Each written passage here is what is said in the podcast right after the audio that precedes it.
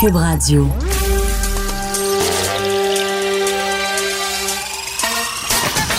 Jean-François Barry. Un été pas comme les autres. Le divertissement radio de vos vacances. Cube Radio. Jean-François Barry.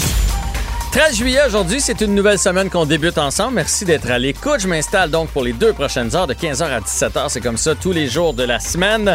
On parle de toutes sortes de sujets dans l'émission, mais quand je débute, j'aime toujours ça, vous faire un petit bilan de la journée, des euh, grandes nouvelles et euh, surtout le bilan euh, COVID. hein. On l'a tellement demandé quand ils ont décidé de ne pas le mettre à tous les jours, le fameux bilan COVID. Tout le monde a chialé.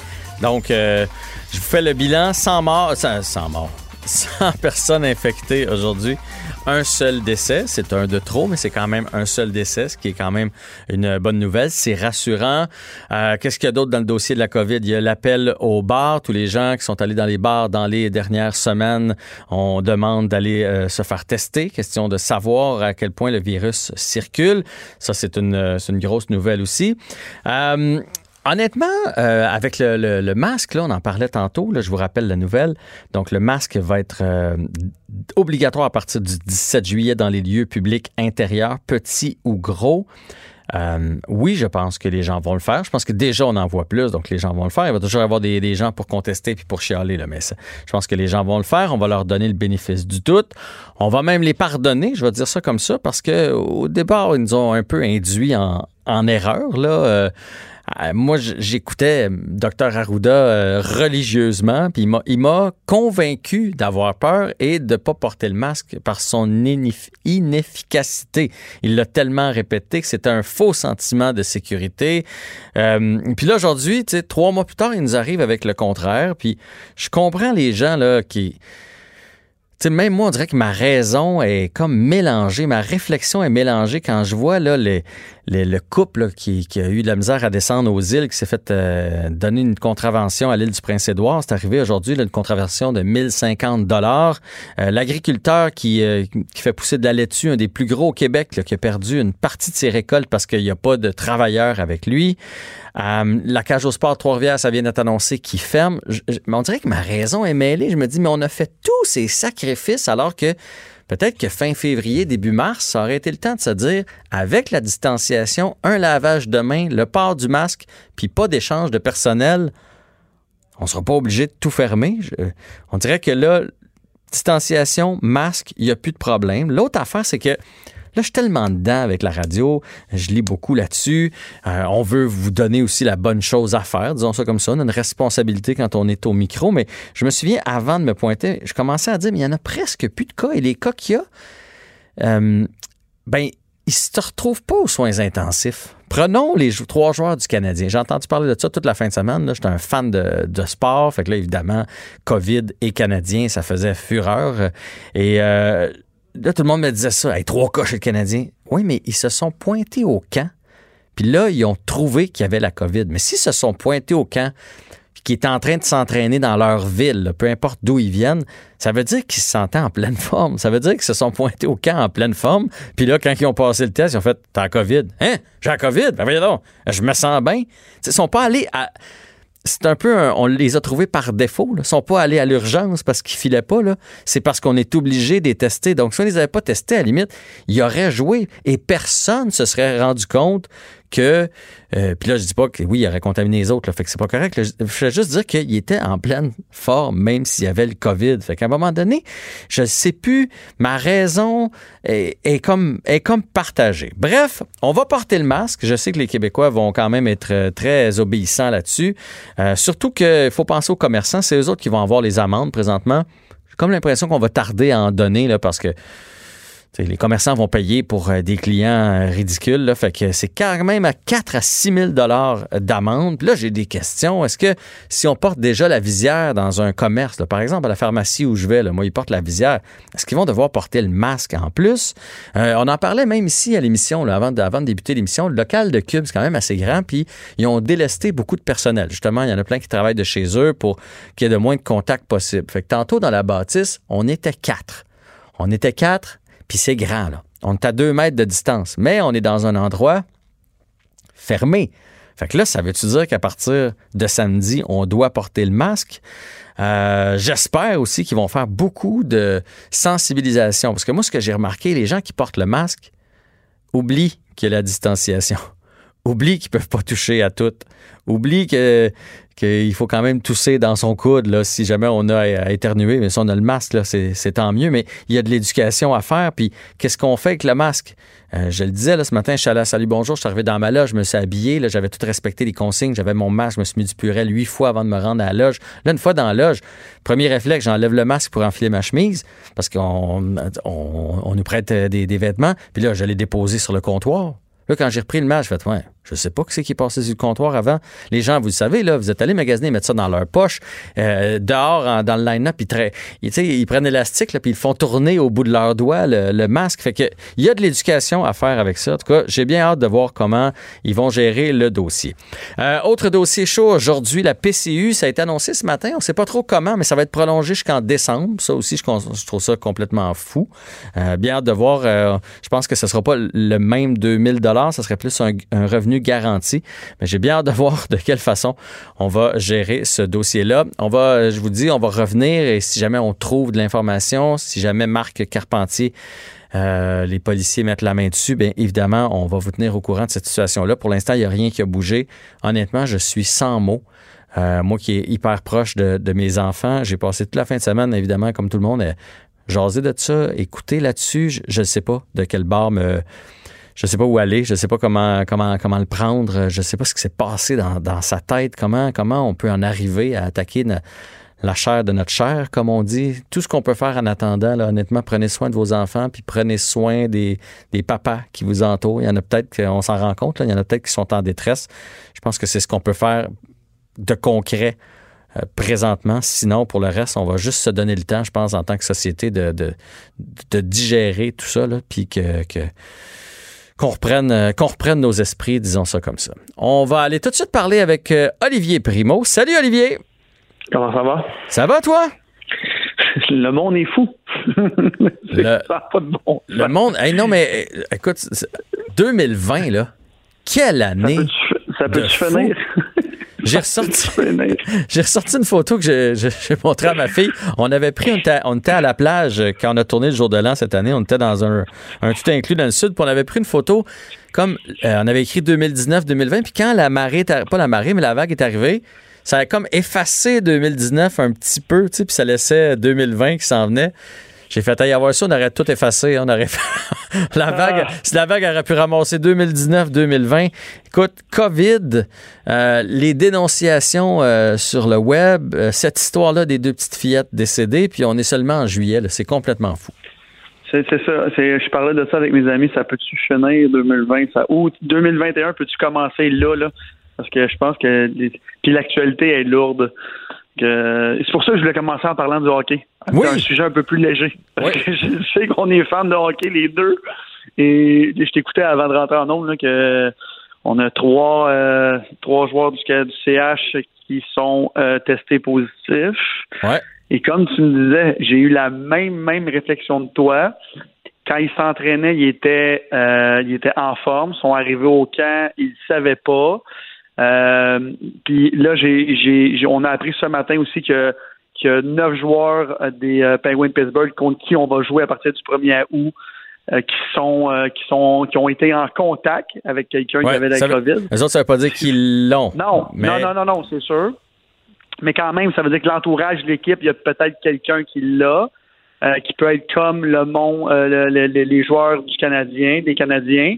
Alors, j'ai hâte de voir tout ce qui va se passer. On se rappelle que Gary Bettman a dit qu'il pouvait retarder une série, qu'il pouvait la reporter même. Qu'on va faire ça directement avec les Canadiens et les Pingouins en partant à cause de tout ça? Parce que le 1er août, c'est bientôt, là, ça s'en lit.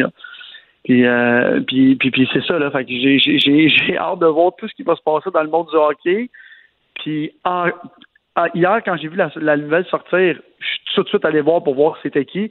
Et comme à l'habitude. Mais là, je pensais que c'était les Canadiens qui, ne voulaient pas en parler. Et non, c'est la Ligue nationale. Je comprends pas pourquoi ils veulent pas dire qui est positif. Mais euh, non, mais ça c'est dans la convention. Je, je me souviens pas qu'est-ce que j'écoutais qui parlait de ça. C'est dans la convention. Ils ont jamais le droit de parler parce que là c'est pas une blessure subie au jeu.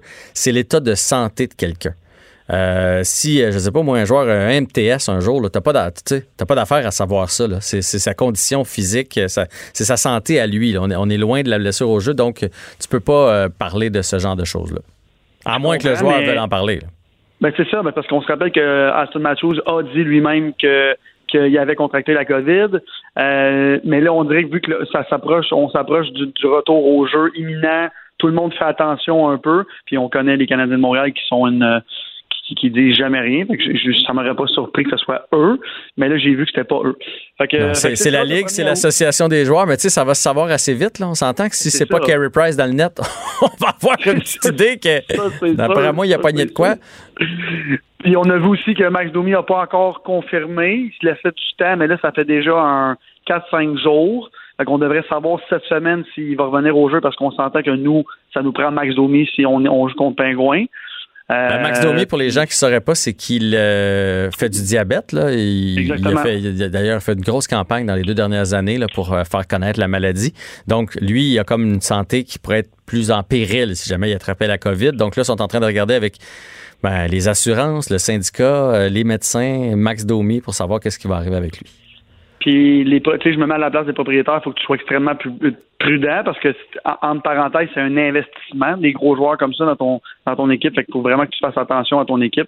Fait qu'ils doivent être, euh, ils doivent être là-dessus, mais c'était mon, mon sujet léger. Là, je voulais parler un, peu, un petit peu du Canadien avec toi parce que là, ça s'en vient. On va avoir enfin du hockey à se mettre sous la dent. En fin de semaine, j'ai écouté un peu de F1 je me remets dedans tranquillement. Puis là, je sais pas si c'était comme moi, mais on dirait que le sport revient, le refait oui. C'est ça, je, lis de plus en plus les nouvelles sportives, je suis content. Le golf est revenu de plus belle. Tiger Woods joue en fin de semaine. Euh, enfin, moi qui est un grand fan de golf, je vais peut-être retrouver mon swing en, le regardant. Fait que j'ai on a une grosse semaine sportive qui s'en vient. Mais là, mais là, c'est la nouvelle du jour. Là, je veux t'entendre là-dessus. Le masque, toi qui as plein de commerces, plein d'entreprises, le masque obligatoire partout. Première des choses, tu vas-tu t'objecter ou tu vas le porter? 100%, je vais le porter. Moi, je l'aurais porté depuis le début. Euh, puis je pense pas que c'est c'est c'est c'est pas bon ou c'est bon. Il faut le porter. On n'a pas le choix. De toute façon, là, c'est obligatoire. Je vais dire comme toi. Moi aussi, je suis un mélangé euh, à ne plus finir à cause que Arruda a changé d'idée deux fois, mais c'est d'un bord à l'autre. Là, je comprends qu'il faut le porter, on le porte. Je te donne des situations. Euh, notre épicerie, je, là, je vais parler pour toutes les épiceries du Québec parce que le même, même truc va arriver. On s'est écrit noir sur blanc ce matin que c'est les commerçants qui devront payer mhm. pour les amendes si jamais il y en a. Moi, j'ai vu de mes yeux vus, j'ai j'ai eu accès à ces à ces disputes-là à l'entrée de mon magasin. Euh, à savoir bon, je veux pas me laver les mains, euh, là le masque n'était pas encore obligatoire, fait que j'ai pas eu cette discussion là, mais je l'ai déjà vu le monde des fois voulait même pas se laver les mains, euh, arriver avec leurs gants, voulait pas ôter enlever leurs gants parce qu'on se rappelle qu'au début les épiceries ont interdit le port des gants à l'entrée, il fallait que tu te laves les mains avant. le monde avait peur d'enlever des gants. J'ai vu du monde, Olivier, parce que moi, mon épicerie, on n'avait pas le droit d'apporter nos propres sacs pendant un bout de temps. Là. Puis il y a des gens qui font Ben là, j'ai mes sacs, ils sont recyclables, c'est mes sacs. Mais ben oui, mais là, là, va les remettre dans ton char, puis tu vas prendre les ah. sacs qu'ils te donnent. Mais les gens s'obstinent pour tout puis pour rien. Fait imagine le masque.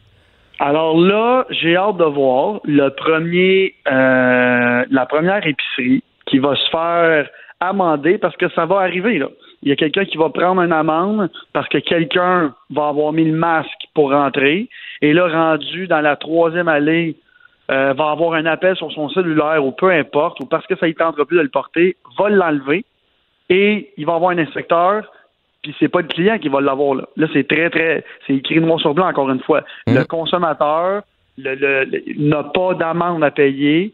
Euh, C'était même pas écrit, ils n'ont même pas dit s'il allait avoir d'avertissement tu es un citoyen, puis tu peux pas porter une masque dans un endroit fermé. Et là, c'est à nous, les marchands, à engager encore des coûts, engager une sécurité à la porte pour que le monde soit obligé d'avoir le masque. J'ai pas besoin de te dire que ça signe presque la mort de tous les, les restos-bars, parce que personne va aller dans un resto-bar avec un masque obligatoire. Euh, qui va payer tous ces masques-là? Est-ce qu'on va avoir de l'aide? Que ce soit les commerçants, les, entrepreneurs, toutes les, les, compagnies en ce moment qui ont vraiment de la misère à survivre. Puis presque à tout le monde que je parle qui ont, qui ont ouvert leur business, c'est juste pour payer les frais puis euh, garder son staff. Rester à flot, là. Exactement, rester à flot. Là, moi, je prends un exemple. Je vais aller dans la boucherie au IGA Primo à Saint-Rémy. On est en visière. On va être obligé d'avoir une visière avec le masque. Euh, tu vas devoir avoir les deux? Ben, nous, on, le, le, staff, en ce moment, on demande la visière parce que le masque n'était pas obligatoire. Mais même si c'est juste le masque, c'est très compliqué parce que là, on demande euh, nous, on va demander un vrai masque euh, médical, dans le fond, médical. Ouais, ouais, euh, parce que c'est pas, euh, on, je veux dire, on joue avec la viande et tout ça. Euh, est-ce que le, le, boucher ou la personne qui travaille dans la boucherie va devoir changer son masque aux 4 heures? Parce que c'est ça les recommandations avec l'humidité, le froid, le si. Ton mhm. masque, après 4-5 heures, il est plus bon. Qui, qui va payer ça? Est-ce que c'est l'employé? Est-ce que c'est nous? Euh, parce que ces, ces masques-là euh, sont pas donnés. Là. Tu sais, ceux que moi, ma belle-mère nous en a envoyé, ils ont rien coûté, là, une coupe d'élastique puis des bouts de tissu. Mais, mais si tu donnes des vrais masques, ça coûte quand même assez cher. C'est quoi le prix? Tu sais-tu, Olivier? Ben là, en ce moment, c'est ça. c'est la flambée des prix. Là. Je m'en fais offrir de partout. Euh, j'ai même, la semaine passée, j'ai un de mes partenaires qui m'a emmené des nouveaux masques transparents. Alors, c'est comme une genre de petite visière que tu t'accotes sur le menton, qui te couvre jusqu'en haut du nez. C'est super, c'est vraiment, vraiment bien fait. Fait que pour les restaurateurs, c'est cool. Tu, sais, tu vois la, la mhm. serveuse ou ben le serveur te parler, mais c'est pas considéré comme un masque parce qu'il y a des ouvertures sur le côté. Euh, moi, je pensais qu'on allait peut-être pouvoir s'en tirer avec ça. Non. Fait que là, c'est le masque obligatoire. Euh, les boîtes de gants et de masques, les prix ont c'est x 10 depuis le début. Là. Euh, c'est la folie. Puis même nous, euh, en épicerie, on, ça fait des années et des années que presque tout le monde travaille avec des gants dans la boucherie. Euh, ceux qui veulent travailler dans les fruits et légumes avec des gants, aucun problème. On, en, on envoie même au service à l'auto, chez McDonald's. Vous avez sûrement déjà vu ça, ou chez Tim Hortons. Le monde, au début de la pandémie, vous remettez votre argent avec des gants qui étaient plus contaminés que des mains, parce que là, c'est, ça finit plus. Fait moi, la question qu'on a tout le monde en matin qu'on se pose, les marchands, c'est qui va payer pour tout ça? Les restaurateurs il y a eu des cris du cœur. Déjà ce matin, j'ai vu un, un, propriétaire de restaurant que je n'aimerais pas qui a fait une vidéo avec la visière et le masque, parce qu'en restaurant, tu es obligé d'avoir les deux. Puis tu l'entends presque pas parler. Ben non, c'est exactement. Fait que là, on s'en vient dans le ridicule et encore une fois, on va finir avec ça. Les personnes qui vont avoir consommé deux, trois drinks de trop, il faut obliger la personne directement quand elle se lève de sa chaise à mettre son masque de le masque est dans ses poches, il a touché à la table, il est déjà contaminé, ça, ça finira jamais. Euh, et je suis 100% pour le port du masque. Je suis, je suis en questionnement à savoir qui doit payer le masque pour les entreprises. C'est ça que je, me demande. Pour ceux qui vont arriver à l'épicerie, parce que je veux pas perdre un client. moi, j'ai déjà commandé des boîtes de masques qui me coûtent très, très, très, très cher. Parce que la cliente qui va arriver va dire Ah, j'ai oublié mon masque, mais je veux pas te perdre comme cliente, fait que je te donne un masque. Exactement. Fait que là, c'est, les épiceries, je vais vous avouer, puis on, personne se plaint, ça va bien les épiceries, parce que vous le savez, les restaurants ont été fermés, fait que le chiffre d'affaires a monté rapidement. Mais pour les restaurants, tu arrives un groupe de 5-6, et là, il y en a deux là-dessus qui n'ont pas de masque ou ils l'ont oublié, ou peu importe la raison. Euh, là, c'est le restaurateur, il n'a pas le choix. Il veut pas avoir l'amende. Mais non, tu, puis tu veux pas perdre la vente non plus. Un groupe de 5-6, là, ils vont venir consommer 300 pièces dans ton resto, tu vas le garder. Exactement, exactement. là, j'ai très hâte de voir comment tout ça va se dérouler parce que là, je, je sais qu'il y a des regroupements en ce moment de restaurateurs et d'entrepreneurs et d'entreprises euh, qui vont faire euh, pas une pétition là, mais qui vont faire des lettres ouvertes, qui vont demander des subventions. Euh, là, tu me parles de la PCU qui est prolongée. Moi, j'ai peur de perdre du staff parce que déjà, on demande tellement à notre staff qui travaille tellement fort de, prendre des précautions et tout ça. Là, c'est le masque, c'est la visière, c'est les gants, c'est se laver les mains. Tout ça, tu sais, pour souvent c'est des jobs étudiants, souvent c'est des jobs euh, pas tant payants que ça parce que c'est un taux, de, un taux de roulement énorme dans des épiceries. Alors, j'ai, j'ai, j'ai, j'ai vraiment hâte de voir tout ça parce que ce matin, moi, je le vois passer partout sur les réseaux sociaux des entrepreneurs, puis la question que tout le monde pose, c'est qui va payer pour tout ça? Pour les clients qui vont arriver pas de masque, mhm. pour le client récalcitrant dans l'allée de la pizza qui va l'enlever parce qu'il est tanné, c'est qui qui va payer ça? Euh, je pense qu'il va y avoir une période d'adaptation, pas le choix. les inspecteurs ne peuvent pas rentrer chez nous donner un, ticket de la première journée. Honnêtement, euh, toi, tu as lu là, ce que, les, les mesures. Moi, j'ai écouté le point de presse, puis ils ont abordé, puis ils ont dit, tu sais, le but, c'est pas d'en donner des amendes. Puis on commence comme ça. J'ai l'impression que pour l'instant, c'est une grosse. Euh, je dis pas qu'ils en donneront pas, mais c'est comme on, vous fait peur, là. On, ça se peut qu'on donne des amendes, mais que pour l'instant, c'est pas ça leur but. Euh, puis que si à un ils entendent dire qu'il y a un commerçant qui est, qui est vraiment tout croche, là, ils vont y aller, mais j'ai pas eu le feeling que, tu sais, à partir de samedi, là, tout le monde allait recevoir des bills si jamais il y a quelqu'un qui respectait pas. Je pense qu'ils veulent sensibiliser surtout. Vraiment pas, mais c'est quand même ça qui a été un peu dit. Mhm. Et euh, M. Arruda l'a dit, hein, il peut être un très mauvais garçon si le monde n'écoute pas. J'ai j'ai très très hâte de voir si le monde va écouter parce que l'autre phénomène aussi, c'est tous ceux qui veulent pas porter le masque. Fait qu'est-ce qu'il va y avoir de la, de la chicane pour ça? Jean-François, j'ai été témoin du monde qui se chicanait avec mon staff de 17 ans à l'entrée pour pas se laver les mains. Ah, mais écoute, T'imagines avec un masque. Olivier, je te crois, euh, la semaine dernière, tu l'as sûrement, ben, tu l'as vu passer. Je pense que j'étais allé à l'Arena, puis j'ai mis une petite photo qui montrait mon gars qui jouait. C'est la première fois que je le revoyais jouer. Puis moi, de l'autre côté de la. Tu sais, lui en avant de mon téléphone, puis derrière le téléphone, moi avec un masque. J'ai dit, c'est ça que ça prend? Ben, et je pense, moi, je m'attends. Je faisais juste une petite photo pour dire qu'il était de retour sur la glace. J'ai reçu plein de messages de t'embarques dans leur affaire, euh, tu, tu sais, tu plies. euh, tu- Là, j'ai fait, OK, il y a vraiment des gens qui sont contre puis qui vont pas changer d'idée. Fait que ça va être euh, intéressant à suivre dans les prochains jours. Je dois te laisser, Olivier. De toute façon, on se retrouve euh, tous les jours de la semaine, nous autres. On se reparle demain. Bonne journée. Yes, sir. Bye. Bonne journée à toi. Ok, bye. Jean-François Barry. Entendez aujourd'hui les sujets de demain. Cube Radio.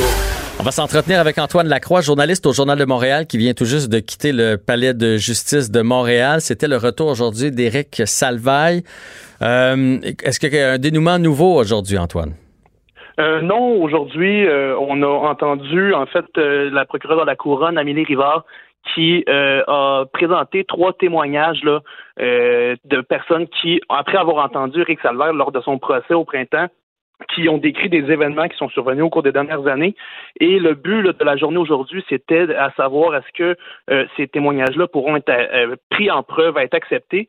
Euh, donc, le, le- le juge euh, Alexandre Dalmo a écouté tout ça aujourd'hui et a pris en délibéré. Il devrait rendre sa décision euh, d'ici la fin- euh, d'ici euh, septembre, à savoir s'il va accepter ces témoignages-là.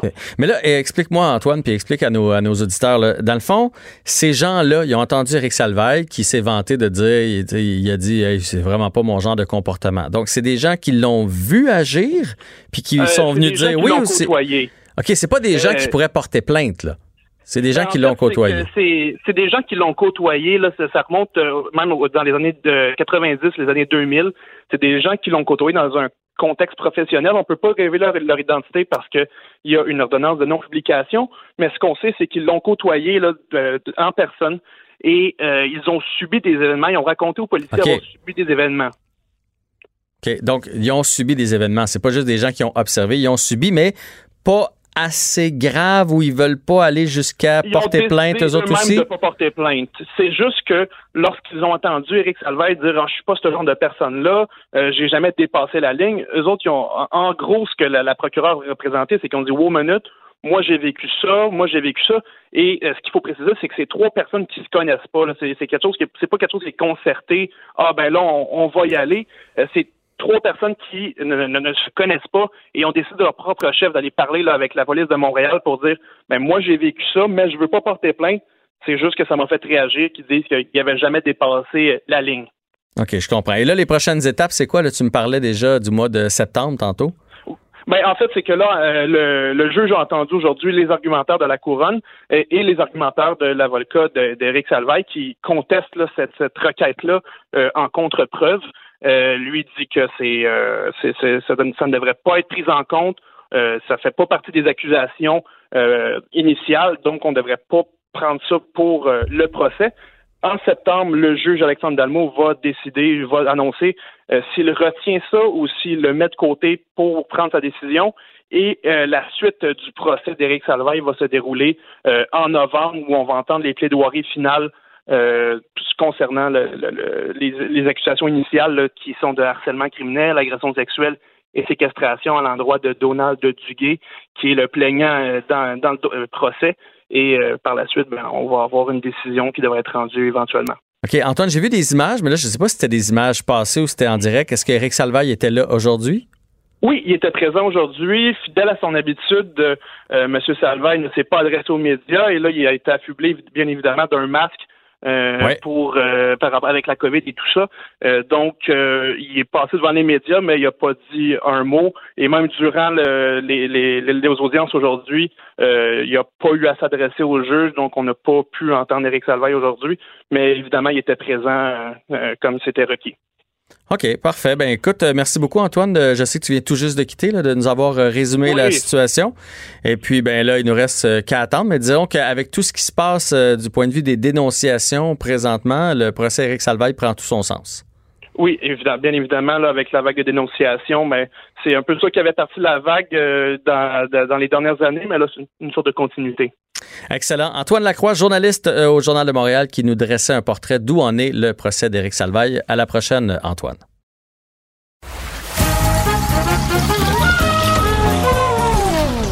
Ben non, il n'y a pas de quiz. Mais Jean-François vous donne quand même les réponses à vos questions. Cube Radio. Un été pas comme les autres. Rassurez-vous, elle est de retour en studio. Elle qui s'est absentée jeudi, vendredi dernier, là, euh, avant. Euh, je, je veux que tu racontes un peu aux auditeurs qu'est-ce qui s'est passé. Ben, je vais vous. Honnêtement, j'aurais vraiment préféré être ici qu'être à la maison. Et euh, ben, en fait, c'est je me marie dans deux semaines dans ma cour parce qu'on ne peut euh, se marier dans un endroit avec euh, beaucoup de gens. Donc, nous serons dix. Et on vient de déménager. Donc, il y a besoin un peu d'amour dans ma cour. Donc, j'ai décidé de peinturer, en fait, le patio. J'ai un gazebo et l'échelle a littéralement lâché parce que mon chum a mal géré notre patio et j'ai vraiment tombé de six pieds sur le coccyx et j'ai le talon qui a ouvert. Fait que. Sur le coccyx, puis ton talon a ouvert. A ouvert également. Ça a cogné fort, ça? Ah, ça a vraiment. Honnêtement, là. Non, mais c'est parce que t'as fait un lien entre ton coccyx puis ton talon. Quand même, c'est pas tout à fait. Euh, à la même place. À, la même place. Mais c'est parce que t'as pilé sur quelque chose, ça? Non, c'est vraiment en tombant, la chute, l'échelle a tombé, c'est en métal. et ah, j'ai l'impression qu'il y a une partie qui a accroché mon talon. Et là, j'ai des points dans le talon. J'ai le coccyx qui, qui est. Oui, donc je, je, suis sur les euh, médicaments présentement. Ça paraît pas. Non, je me sens un peu molle. Ah oui? Oui. Ça paraît pas. Est-ce que c'était, t'as dit une échelle, mais échelle ou escabeau, là? Échelle, ben six pieds, l'échelle, une grosse échelle. L'affaire euh, en métal là qu'on ouvre. En métal euh, qui se déplie, qui fait un V à l'envers. Oui, exactement. Ça, c'est un escabeau. Là. Ça, c'est un escabeau. Ben, l'échelle, l'échelle, ça peut aller beaucoup plus haut. Là, bon, ben OK, un escabeau, okay, l'escabeau. quand même. Moi, dans ma tête, escabeau, c'est plus petit. Tu sais, quand tu vas chercher les biscuits là, dans, ton, euh, dans, la cuisine. J'ai peut-être le mauvais terme, mais on voit bien en aluminium. Là, en aluminium, et c'est le, bout qui se déplie qui a ouvert mon talon. Est-ce que tu étais genre sur la dernière marche puis tu jouais avec le feu? Ah, OK, ouais, c'est ça. Mais il y en a plein, je suis certaine, moi, qui se reconnaissent présentement. Ah, on est tous comme ça. Hein, ça, ça, va, ben, c'est correct, c'est correct, je me tiens, je fais attention jusqu'au moment où tu le sens que tu vas te planter. C'est écrit, c'est écrit, ceci n'est pas une marche, hein? C'est écrit sur la dernière. Mais. Il devrait aussi écrire, ceci n'est pas une bonne idée. je pense que c'est ça qu'il devrait écrire. Bon, l'important, c'est que plus de peur que de mal. On s'est débrouillé. On a réussi à faire l'émission quand même. Et là, tu es de retour aujourd'hui. Et euh, je suis certain que tu continues à suivre le showbiz, même si tu étais euh, en train de te guérir. Je te dis que ça en est passé des affaires. C'est le Far West dans le showbiz C'est vraiment le Far West. Et à tous les jours, il y a des noms qui sortent. Et là, ça vient tout juste d'être annoncé. Il y a une page euh, Instagram Victim Voice Montreal. C'est là, en fait, que les gens dénoncent les artistes. Et il y a quelques minutes à peine, la page a décidé, en fait, de se retirer, de fermer, disant que euh, c'est rendu pour certains plutôt une façon de se divertir. Et c'est peut-être pas du tout ça euh, le but ah à la base. C'est grave, là. donc, si c'est vrai, c'est vrai, mais on n'y est pas avec on ça. On n'y est pas avec ça. Et là, les tabloïds ont repris ça au Québec. Et là, certaines, justement, personnes, des fois, on peut être mal intentionné, mettre des choses qui sont pas nécessairement véridiques. Donc, ils ont décidé de se retirer, disant, si on revient, on va revenir vraiment avec des professionnels. Mais là, je veux dire, ça nous a dépassé. C'est une personne qui a commencé ça il y a quoi, une semaine. Et là, c'était rendu à 78 000 euh, euh, abonnés, en fait. Là. Donc, évidemment, faut faire attention lorsqu'on dit le nom de quelqu'un. Alors là, moi, les noms que je vous dis, ce sont des artistes qui, par la suite, sont sortis pour euh, s'excuser. Et aujourd'hui, c'est vraiment Kevin Parent, en fait, qui fait la une. Ce matin, même que le message a été retiré assez rapidement et quelques minutes après, l'agence qui s'occupe de Kevin Parent, Prest, a décidé de, de, se retirer, de cesser leur collaboration. Et lui, comparativement à beaucoup d'autres artistes qui ont décidé d'écrire sur les médias sociaux, de prendre le blâme en disant notamment, je vais aller en thérapie. On a lu beaucoup ça la semaine dernière. J'espère qu'ils vont tous aller en thérapie, ceux qu'ils disent, et que c'est pas juste pour euh, ouais, pardonnez-moi. C'est sûr que euh, dans le communiqué de presse, ça prend quasiment ça. Ça prend. on n'a comme pas le choix. Et lui, Kevin Parent. Mais il faut le faire. C'est bien beau l'écrire, le faire. Mais c'est ça que j'espère, parce que c'est facile à dire. Et là, Kevin Parent, lui, a décidé de prendre la parole et sur les Il a fait une vidéo quand même qui dure presque cinq minutes et je vais vous faire entendre un court extrait. Mais j'assume et puis euh, je sais que ça va être un bout de bain rough pour moi les prochains temps. Mais euh, j'espère que, que ça va servir à quelque chose. Et puis si, euh, si je fais partie d'une personne qui est dénoncée, mais si ça peut servir à faire avancer quelque chose, ben, tant mieux. Je suis pour ça. Évidemment, si on- ça fait partie d'une personne qui est dénoncée.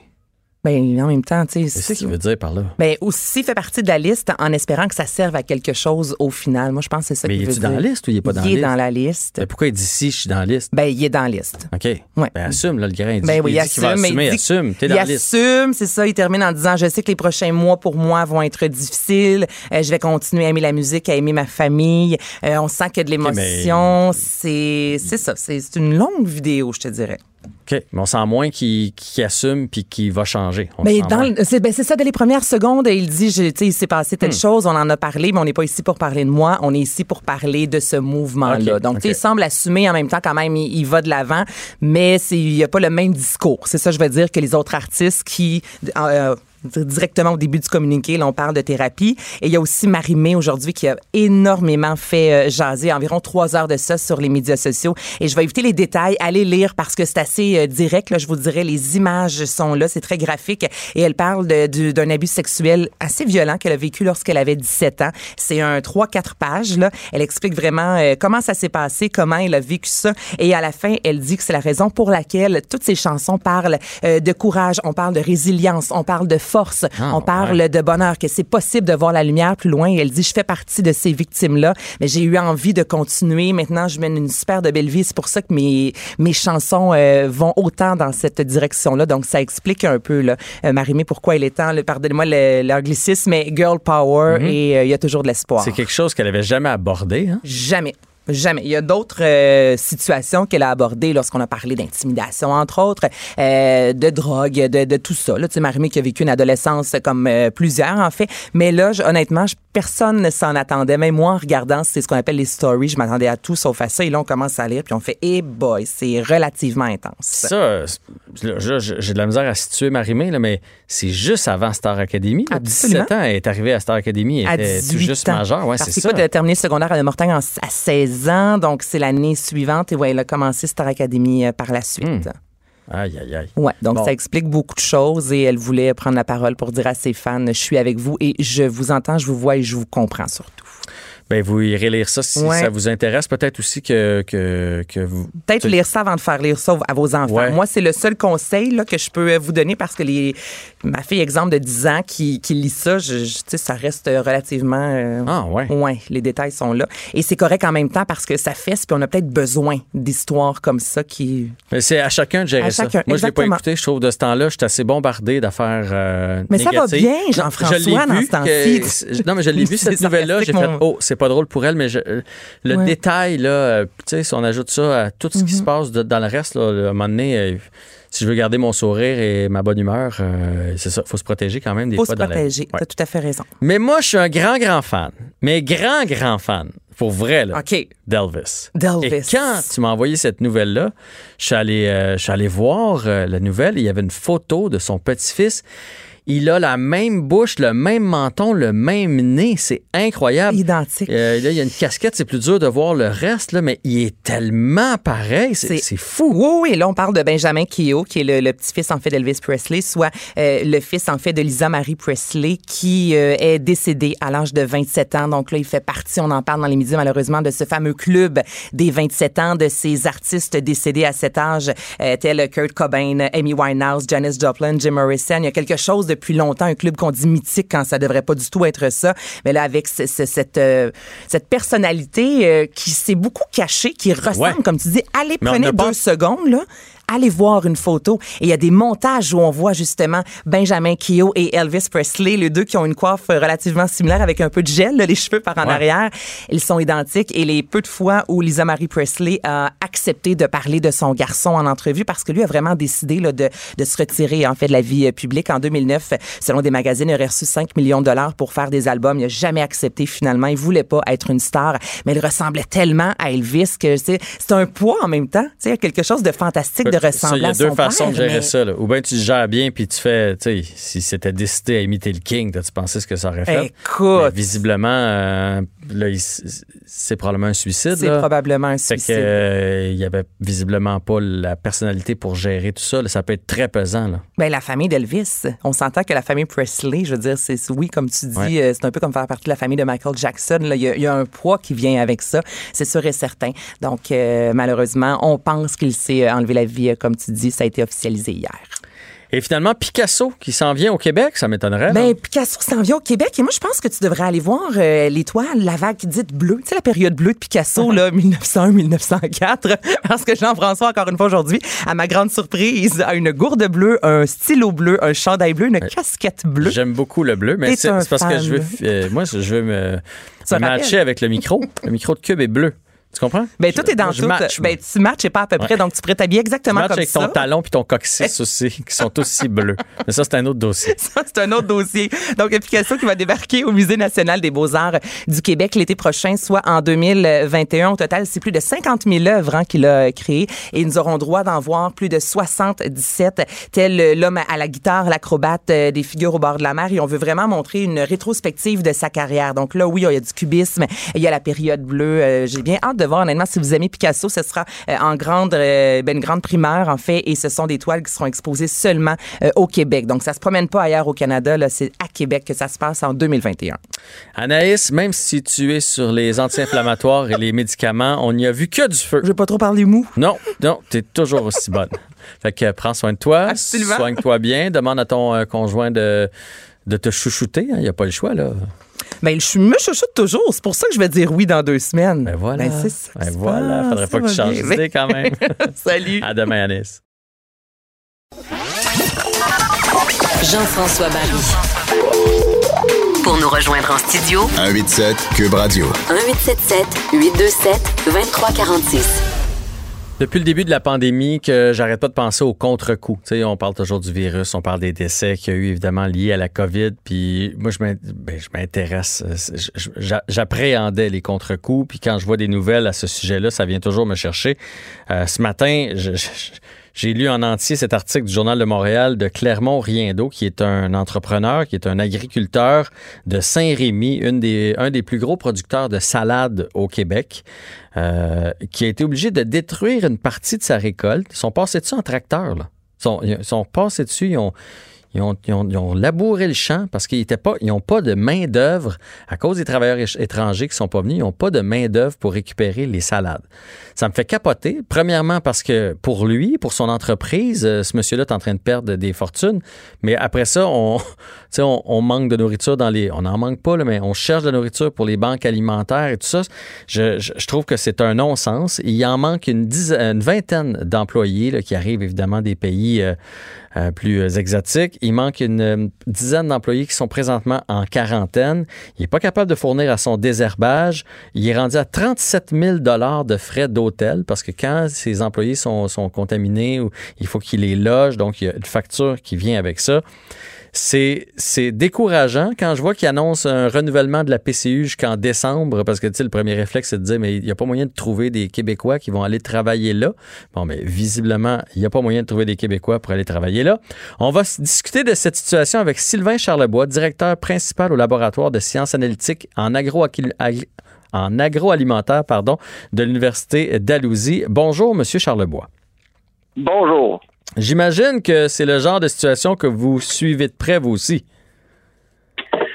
Oui, ben pas juste au Québec, un peu partout au Canada, euh, en Amérique du Nord. D'ailleurs, en fait, euh, je discutais avec quelqu'un à Londres, en Angleterre, ce matin.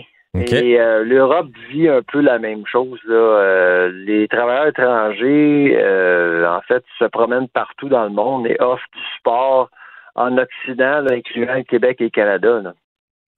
Mais là, euh, est-ce qu'il va y avoir des... Là, on comprend les répercussions pour cet agriculteur-là. Là, lui, c'est, catastrophique pour lui. Mais évidemment, quand on fait la chaîne, on se dit, OK, s'il y a moitié de moins de salade parce qu'il a passé sur le tracteur avec les autres, ben à un moment donné, quand ils vont mettre la salade, ces tablettes, elle va coûter plus cher pour nous autres. Là. Euh, ça dépend. Euh, en fait, euh, peut-être qu'avec le dollar qui est quand même assez résilient là, ces temps-ci, au début de la crise, euh, je m'inquiétais un peu parce que le dollar avait chuté et de beaucoup. Là. Mhm. Mais là, évidemment, si les- la laitue local, où les produits locaux euh, sont trop chers, c'est certain qu'on risque d'importer davantage. C'est sûr que l'agriculture est affectée par ce qui se passe avec les travailleurs étrangers, on, se comprend, là.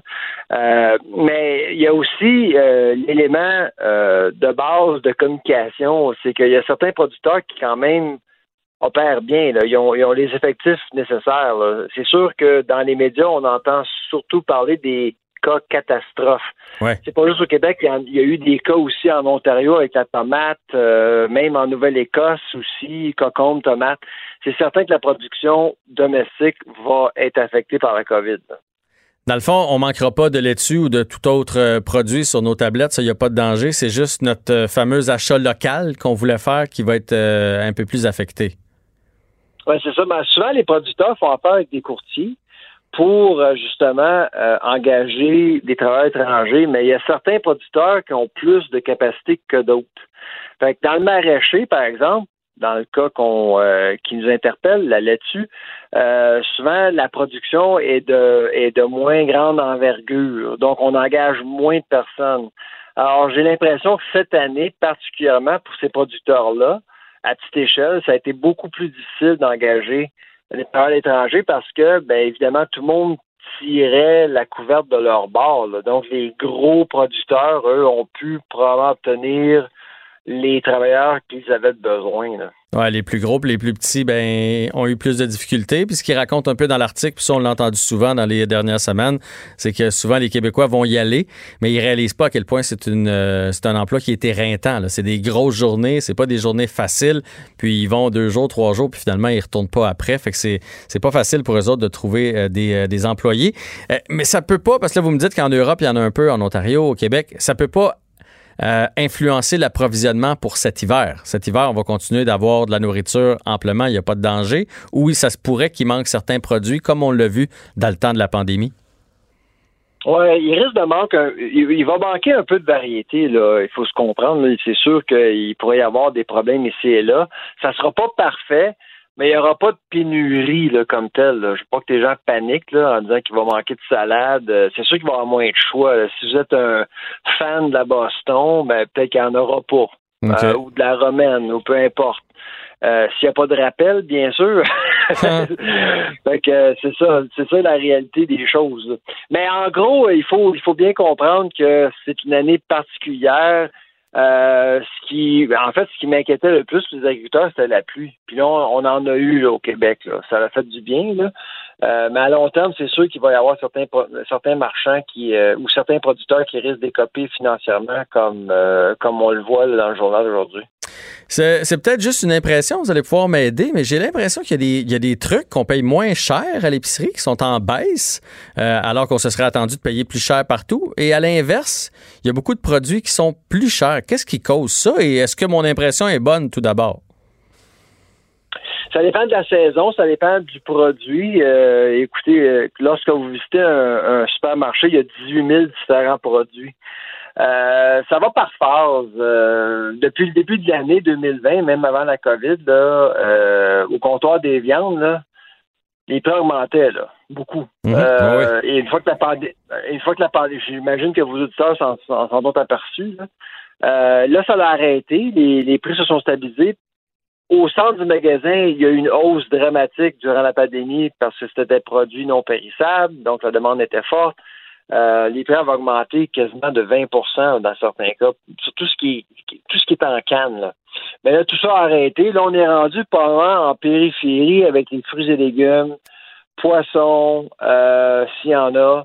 Euh, le surgelé aussi augmente ces temps-ci. Donc, il faut faire attention. Mais la bonne nouvelle pour vos auditeurs, c'est que durant les deux, trois premiers mois de la pandémie, il n'y avait pratiquement pas d'aubaine.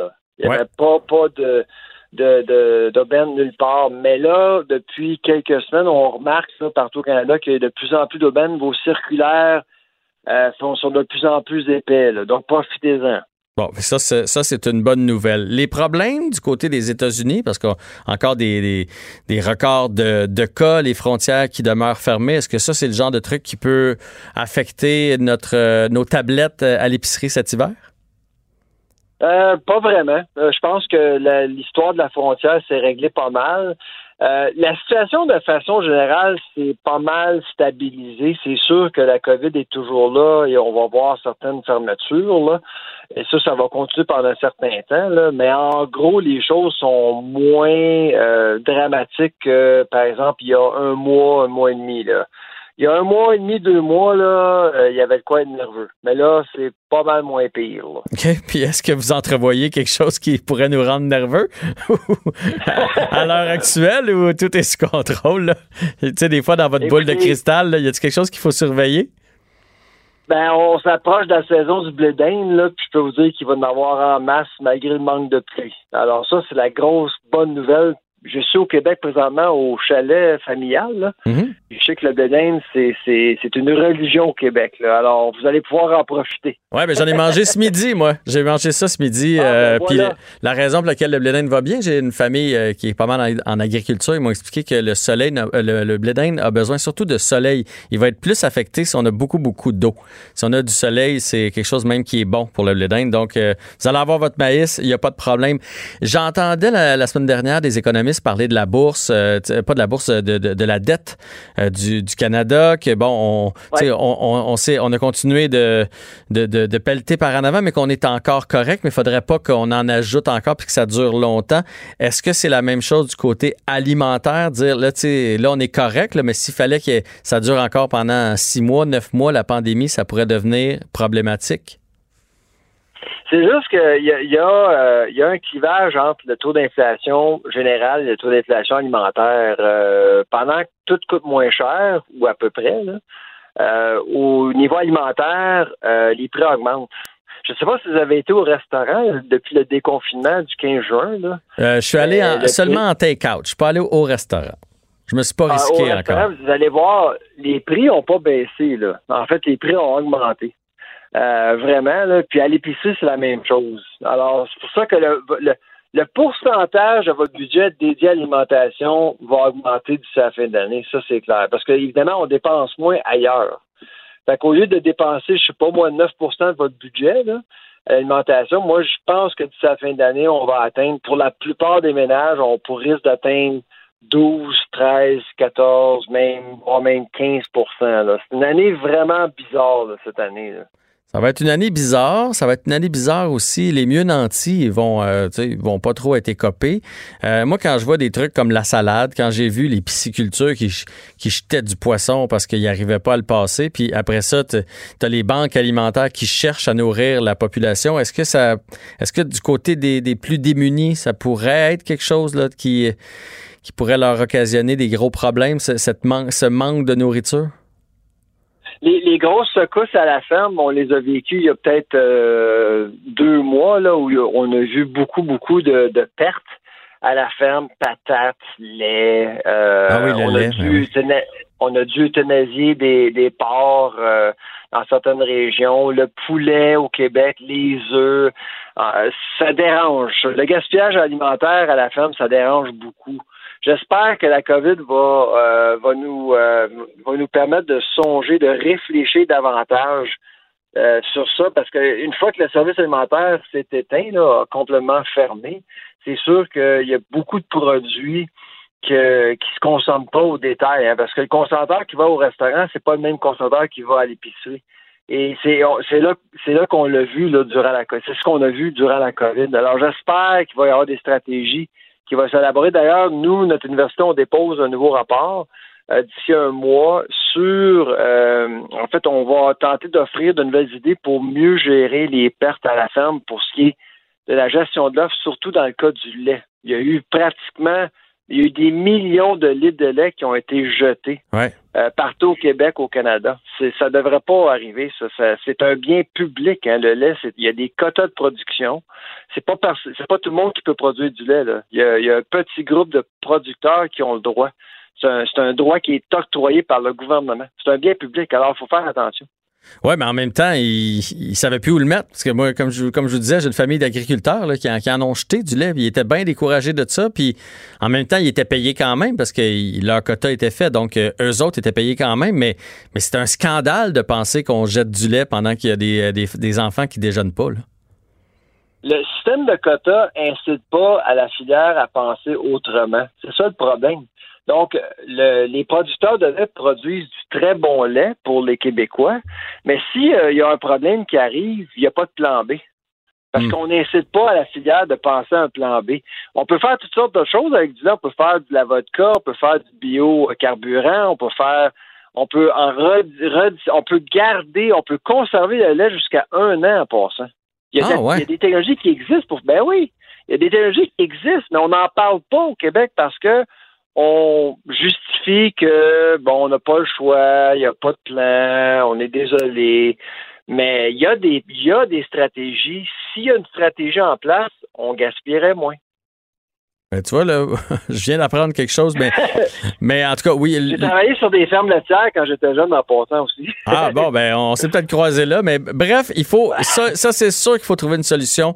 Euh, moi aussi, quand j'ai vu les poulets, le, le porc, le lait, là, les salades, les poissons, puis je me dis, hey, après ça, on cherche à nourrir tout le monde au Québec. C'est un, ça n'a pas de bon sens. J'espère, comme vous dites, que la pandémie va nous avoir euh, appris à, à penser à des plans B pour tout. Hein. On en a parlé pour l'école, on a pas. Il faut vraiment commencer à penser plus La loin que le première bout de notre nez. mesure- La première mesure, c'est de rendre euh, le gaspillage de lait à la ferme illégal. Et c'est là qu'on force tout le monde à penser à un plan B. Ça sera la première étape. Ben, euh, c'est vraiment très intéressant de, de, de vous entendre. Sylvain Charlebois, directeur principal au laboratoire de sciences analytiques en agroalimentaire de l'Université de Dalhousie. Merci de nous avoir rassurés comme quoi, même si c'est triste pour euh, les agriculteurs, comme quoi on manquera pas de nourriture sur les tablettes et que les prix de- ne devraient pas être trop élevés. Et bonne chance avec euh, votre projet pour le lait. Jean-François Barry. Un retour à la maison aussi rafraîchissant que votre air climatisé dans le tapis.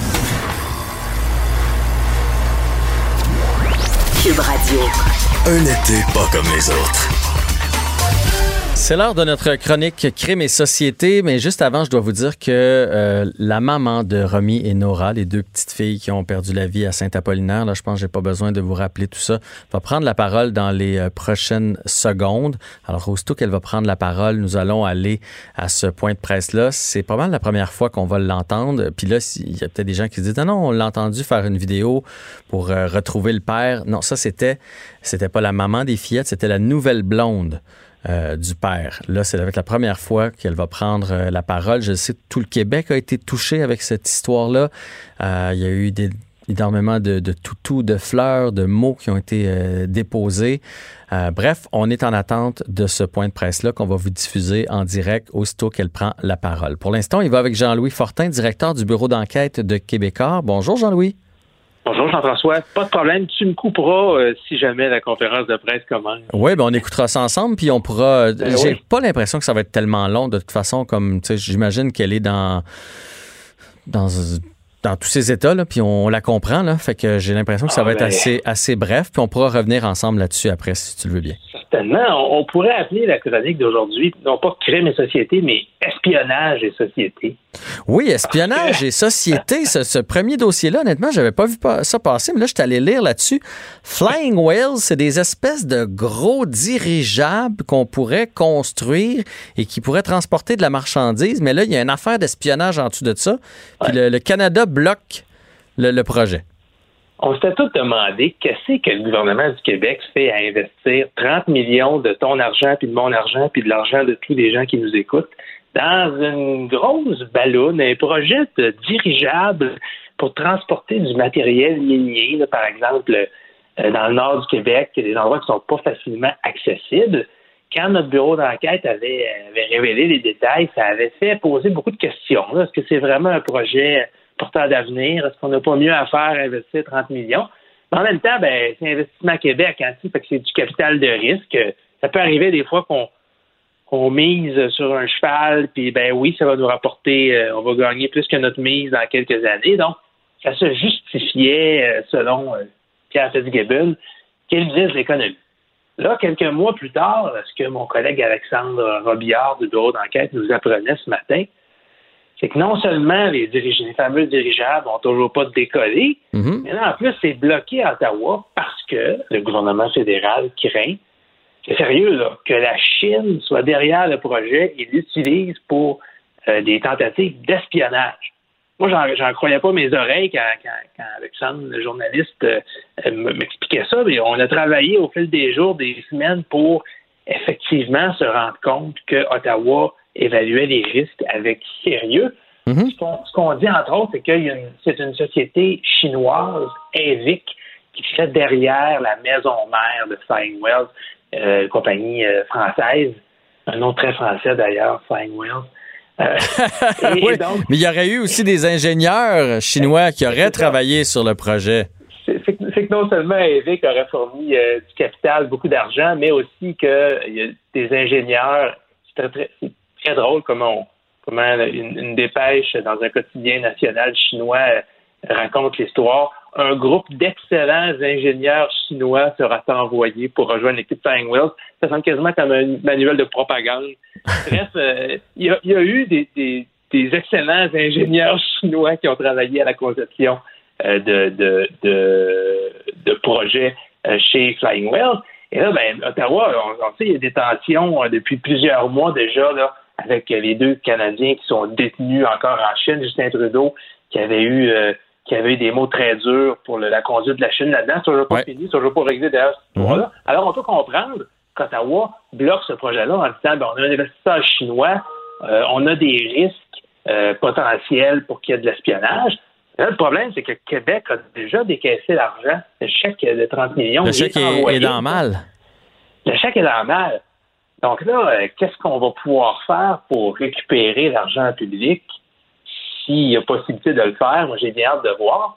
Euh, ce qu'il faut comprendre euh, là-dessus, c'est qu'on a essayé de parler à de nombreuses reprises à Pierre Fitzgibbon, le ministre responsable au cours des derniers jours, et il n'a pas répondu. Hmm. Peut-être en vacances. euh, mais moi, j'ai bien hâte de, de l'entendre là-dessus parce que, ultimement, ben, c'est des fonds publics.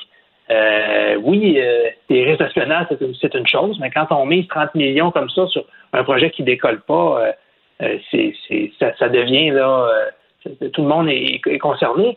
Et puis euh, le, fameux dirigeable là, Oui. euh, ben il n'y a toujours pas là présentement, il existe encore. On a une belle photo aujourd'hui dans le journal de Montréal, le journal de Québec, mais c'est pas une photo en fait, c'est un dessin là.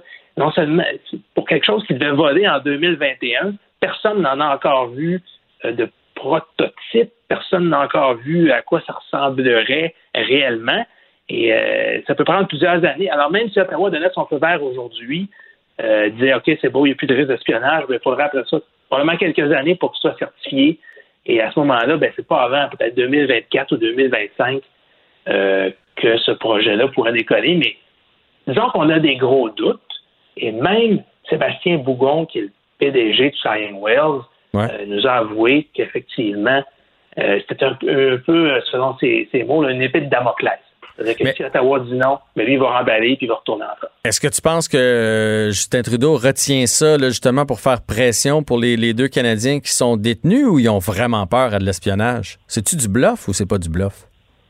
Une très bonne question. Je j'ose penser qu'il y a une raison sérieuse derrière ça, puis c'est pas seulement une sorte de monnaie d'échange. Là, je pense pas que honnêtement, je pense pas que l'investissement d'Avic, qui est la compagnie chinoise là-dedans, puisse être une monnaie d'échange euh, valable. Je pense pas que Dieu chinois, allez pouvoir revenir euh, faire voler deux, trois dirigeables dans le nord québécois.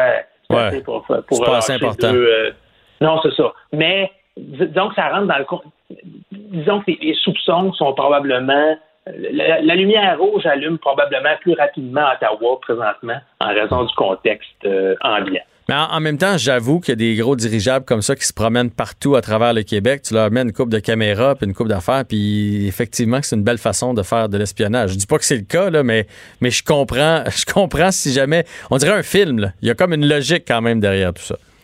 Oui, effectivement. Puis des fois, c'est pas c'est pas nécessairement au niveau d'avoir des caméras, mais c'est une fois que tu as, investi euh, parce qu'il faut créer une entreprise, et là, ben, tu tisses des liens avec euh, la machine administrative, la machine gouvernementale, l'espionnage, il faut pas nécessairement l'entendre. Ça peut être, euh, par exemple, des, des caméras, tout ça, mais ça peut également être des liens qui sont renforcés avec l'appareil gouvernemental, À avec des l'interne. entreprises qui sont déjà ici, et là, ben, ça facilite du travail de, de, par exemple, aller chercher des renseignements. Parlons de votre gros dossier du week-end que j'ai suivi avec beaucoup d'intérêt, les 400 structures inquiétantes, tu sais, pas 20, là. 400, ça veut dire là, les Québécois partent là, faire le tour de la belle province là, pour euh, les vacances. On ne sait pas, là, mais on passe par-dessus un paquet de structures qui tiennent avec de la broche. On en parlait plus il y a une dizaine d'années de ça, là, après le- le- les effondrements, entre autres, du viaduc de la Concorde. Il y avait aussi après ça un- une grosse structure qui s'était effondrée euh, au centre-ville de Montréal, là, sur l'autoroute Ville-Marie. Puis ça avait créé une- on peut presque dire un vent de panique, une Ouais. inquiétude. Est-ce que les structures du ministère sont en bon état? Puis on l'a un peu oublié. Hein? Euh, notre bureau d'enquête a euh, fait tout un travail d'analyser chacun des à peu près 9500 là, rapports d'inspection des structures au Québec et on, on, on a identifié, il y en a à peu près 400 qui ont que les ingénieurs mandatés par le ministère recommandent carrément de reconstruire parce que ces structures-là ne sont plus euh, ne sont plus adéquates. On ne parle pas simplement de remplacer euh, deux trois boulons puis euh, de refaire le pavage parce que c'est pas confortable quand on roule. On parle carrément là, de reconstruire. Bon, 400, euh, on pourrait dire, OK, c'est- dans l'ordre des choses, mais pas vraiment parce que il y a une notion qu'on appelle déficit d'entretien, c'est le retard accumulé. hein. Mhm. Idéalement, le déficit serait à zéro, c'est-à-dire que euh, on n'est pas en retard, on remplace les structures quand elles ont besoin d'être remplacées. Là, on, est, on était à 16 milliards l'année passée, et là, on approche 19 milliards cette année. Donc, en un an, là, ce déficit-là, le, le manque à gagner dans l'entretien de nos structures au Québec, c'est accru de presque 3 milliards de dollars. Alors, je ne sais pas si tu te rappelles, il y a quelques euh, semaines, quand le ministre des Transports, François Bonnardel, a dit euh, cette année, on va injecter un 3 milliards de plus pour euh, stimuler l'économie de la relance après la COVID-19. Ouais. Ce qu'il n'a pas dit, dans le fond, c'est que ce 3 milliards-là, là, on, on va juste être capable de rattraper le retard. Ça correspond à peu près au retard qu'on avait accumulé en- depuis le, le dernier bilan, donc en un an. Donc, non seulement on va pas euh, euh, euh, on va pas améliorer la situation. Mais non, c'est juste pour patcher, là. on va juste arrêter de s'enfoncer. Euh, bon, quand on regarde les, les- les 400 structures en question, euh, bon, le ministère nous dit on les surveille, on monitore pas 24 heures sur 24 pour toutes les structures, mais régulièrement et on s'assure qu'elles sont encore sécuritaires. Sinon, c'est pas compliqué, on les fermerait. Mais il y en a certaines, là, euh, je sais pas si tu as vu les, les images en Eh oui, j'ai semaine vu. dans le journal. Le, le pont d'étagement à Dorval, qui est soutenu par des, des espèces d'échafaudages en métal par en dessous. Puis là, ben, il y a une seule voie de circulation. Parce qu'évidemment, tu réduis la largeur. Donc, il y a une seule voie euh, de large pour passer en dessous. Puis il y avait le maire de Dorval qui disait, bon, euh, c'est sûr que le ministère, euh, on aimerait ça des fois qu'il nous donne des réponses plus vite, hein? Parce que depuis euh, plusieurs mois, puis pour encore quelques années, avec un, un feu de circulation en alternance pour euh, réduire la charge, c'est pas très rassurant, disons. Euh, moi, moi j'ai tendance à faire confiance aux, aux ingénieurs. Oui. Je pense qu'il faut, ce sont eux les spécialistes. Je pense que si eux nous disent euh, faut absolument fermer ce pont-là parce que c'est plus sécuritaire de rouler, ben on, on va les écouter. Puis j'ai, j'ai aucun indice qui me permettrait de croire qu'il y a des ponts présentement qui devraient être carrément fermés et qu'on garde ouverts. Ça, je pense que le ministère. Non, euh, il prendrait pas de chance, là, quand même, là. c'est ça. Mais on, on se rend compte qu'on a un gros chantier au Québec, on a un gros travail à faire. là. On a 400 structures, puis non seulement on n'est pas capable de suivre le rythme puis de les réparer à temps, mais on continue de s'enliser. Et ça, je pense que comme société, puis là, tu vas me dire, euh, l'argent, bon, euh, là, faut, faut- on se rend compte qu'il faut, euh, qu'il faut euh, augmenter les investissements en santé, on sort d'une pandémie, puis là, ben, il faut refaire des écoles, fait qu'il faut investir en éducation. Ouais. Puis là, ben, on, on, on- ben, etc. Ben, il y en a qui vont dire, ben là, pendant ce temps-là, les routes, euh, on n'augmente pas les budgets ou quand on les augmente, on fait juste euh, empêcher de s'enfoncer davantage. Il n'y a pas de solution miracle. Mais je pense que ça va prendre une réflexion sérieuse au Québec sur l'état de nos structures qui ont à peu près, en, grande partie, été construites autour des mêmes années, Mhm. les années 60-70, avec du béton précontraint pour plusieurs ponts et viaducs, on sait que c'est problématique. Là.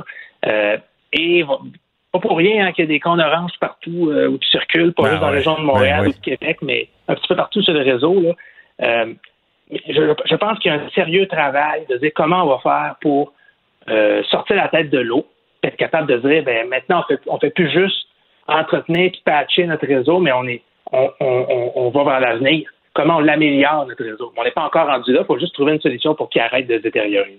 Oui, puis après ça, qu'on l'entretienne. quand on bâtit du nouveau, il faut l'entretenir. C'est, pourtant, c'est tellement facile à comprendre. C'est comme n'importe quelle de nos maisons. Sais, une maison sur laquelle tu mets pas d'argent pendant 10 ans, mais à un moment donné, tu as trop d'argent à mettre dessus, puis ça n'a juste pas de bon sens. Il faut, les, il faut, il faut toujours se renouveler, puis on dirait qu'on comprend pas ça au Québec. On fait toujours du patchage. C'est ça. Puis dans le cadre de notre dossier Route en déroute, qu'on, depuis plusieurs mois maintenant, il y a des experts qui nous le disent. La meilleure façon d'entretenir une route, c'est comme une maison, comme tu le dis, c'est pas d'attendre que tout soit fini puis de le reconstruire, c'est d'intervenir au bon moment, c'est-à-dire dès que tu commences à avoir une fissure, dès que tu commences à avoir des nids de poules, etc., c'est là que ça coûterait moins cher, que c'est mm. plus efficace. Ça semble difficile de procéder comme ça au Québec, malheureusement. En tout cas, c'est de la lecture intéressante. Euh, euh, il y a beaucoup de lecteurs qui, nous ont dit qu'ils ont aimé euh, parcourir, on avait un cahier de 16 pages, et puis là, ben, région par région, l'Abitibi-Témiscamingue, Estérie, Montérégie, et pour chaque région, ben, on montre euh, des pires structures. Donc, ce sont toutes des ponts ou des viaducs qui sont à remplacer absolument d'ici 2, 3, 4, 5 ans maximum. On indique aussi dans quel état ils sont, qu'est-ce qu'on a trouvé comme problématique, euh, des fissures, de la rouille, de l'éclatement de ah, béton, etc. C'est de la bonne lecture, mais il y a de, belles photos aussi. Jean-Louis Fortin, euh, c'était très agréable de se parler. C'était un beau dossier dans le Journal de Montréal euh, en fin de semaine. Et ben, est-ce que c'est toi qui passes la semaine avec moi? Je pense bien que oui. On doit me le confirmer. On doit me le confirmer, mais ça me ferait bien plaisir. Ben, t'as passé ton audition haut la main, fait que je te reprends demain, pas de problème. Excellent. C'est bon. Jean-Louis Fortin, bon après-midi, directeur du bureau d'enquête de Québécois. Jean-François Barry. Le seul retour qui vous fait sentir en vacances, même dans le trafic. Cube Radio. Euh, Nima Machouf, c'est un nom que vous avez sûrement entendu dans les dernières semaines. On l'a entendu beaucoup dans les médias. Elle est épidémiologiste, j'ai de la misère avec ce mot-là, à la clinique médicale du quartier latin. On va aller la retrouver à l'instant, euh, sûrement, euh, sûrement euh, rassurée des nouvelles mesures qui ont été données aujourd'hui par le gouvernement qui va obliger le masque et on s'est dépêché d'ailleurs de le faire. Oui, tout à fait. Bonjour, M. Barry. Bonjour, bonjour. Comment allez-vous? Ça va bien et vous?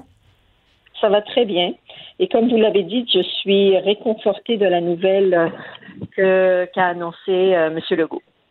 C'est une bonne nouvelle, puis on, l'a fait vite parce que, tu sais, on annonçait transport en commun, ça va venir. On va commencer par le proposer, ça va venir. Et là, finalement, on est débarqué. Non seulement c'est transport en commun, mais à partir de samedi, tout le monde va devoir euh, porter le masque. Et, on nous a martelé que le masque n'était pas la, solution au mois de, de mars et d'avril. Et là, maintenant, il fait partie de la solution. Alors, qu'est-ce qui a changé? Qu'est-ce qu'on connaît du virus maintenant qu'on connaissait pas à l'époque? Alors, il y a plusieurs choses qui ont changé. Premièrement, la disponibilité des masques. Oui. Qui est quand même, euh, si on le rend obligatoire, il faut que ce soit quelque chose qui est disponible et à la portée de la population. Avant, au début de la, au début de l'épidémie au Québec, on n'y en avait pas, donc euh, ils pouvaient pas en faire la promotion. maintenant, il y en a. Ça, c'est un premier élément.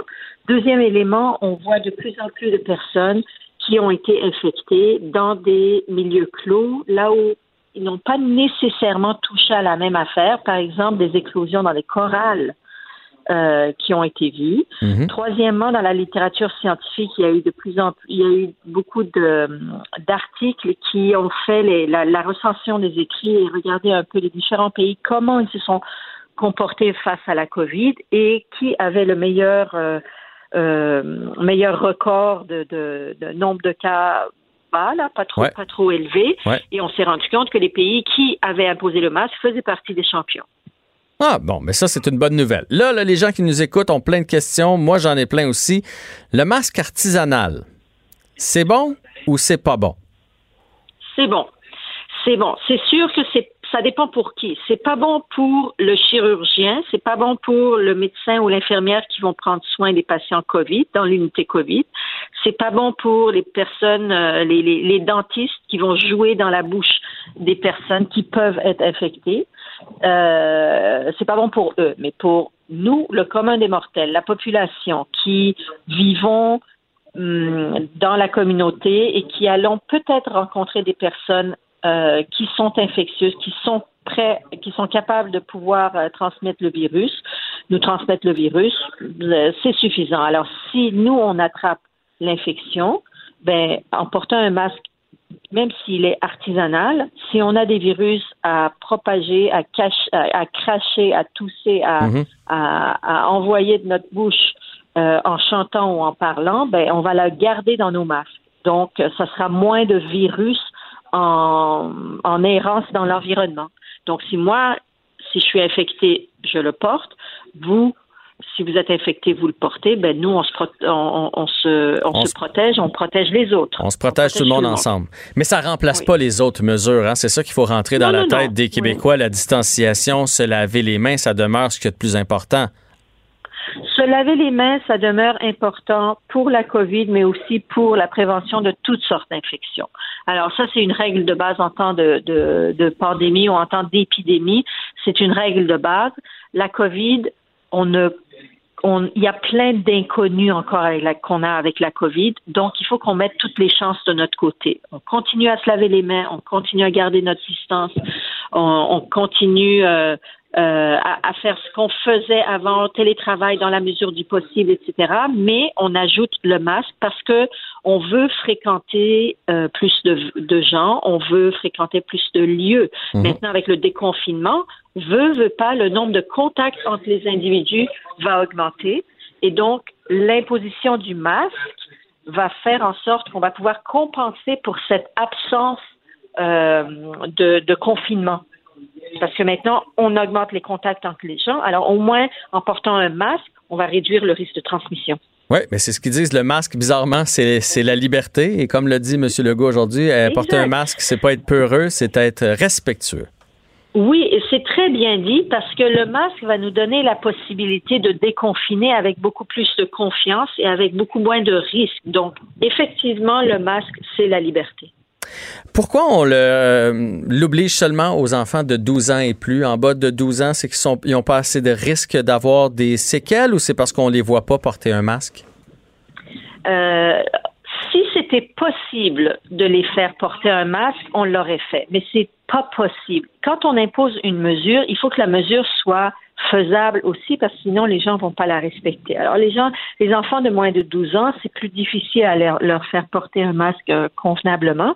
Donc euh, puis aussi on sait maintenant que les enfants sont moins infectieux que ce qu'on pensait initialement. Donc s'ils propagent moins euh, le, le virus et, et l'infection, ben alors à ce moment-là, c'est moins important qu'ils le portent absolument, mais on préfère le portent. C'est juste que c'est pas possible. OK. Là, euh, on se connaît pas, vous et moi, euh, Madame Machouf, mais euh, moi, j'ai déjà fait de la comédie, des sketchs, et j'ai quelques personnes dans mon entourage qui sont plutôt euh, rébarbatifs au port du masque et qui me disent, moi, je crois à l'immunité collective. Il faut que je l'aie le virus puis que je contamine les autres si on veut finir par s'en sortir. Vous répondez quoi à ça? C'est que le risque est trop élevé.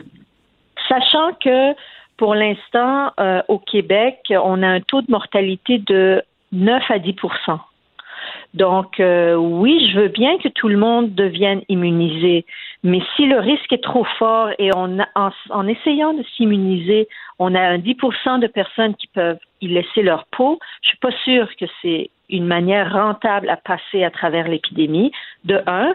De deux, euh, les personnes âgées vont, euh, sont plus à risque de décéder. Les personnes qui ont des comorbidités aussi, par exemple, Mhm. problèmes de tension, problèmes de diabète, etc., aussi peuvent avoir euh, peuvent euh, avoir de séquelles importantes. Et, et l'autre chose aussi qu'on ne connaît pas encore, c'est les séquelles à long terme. Ouais. On a vu des personnes qui euh, se sont, ont été affectées par la COVID n'ont pas nécessairement eu beaucoup de symptômes graves, mais ont euh, leurs symptômes ont duré. C'est comme si leurs poumons avaient été endommagés.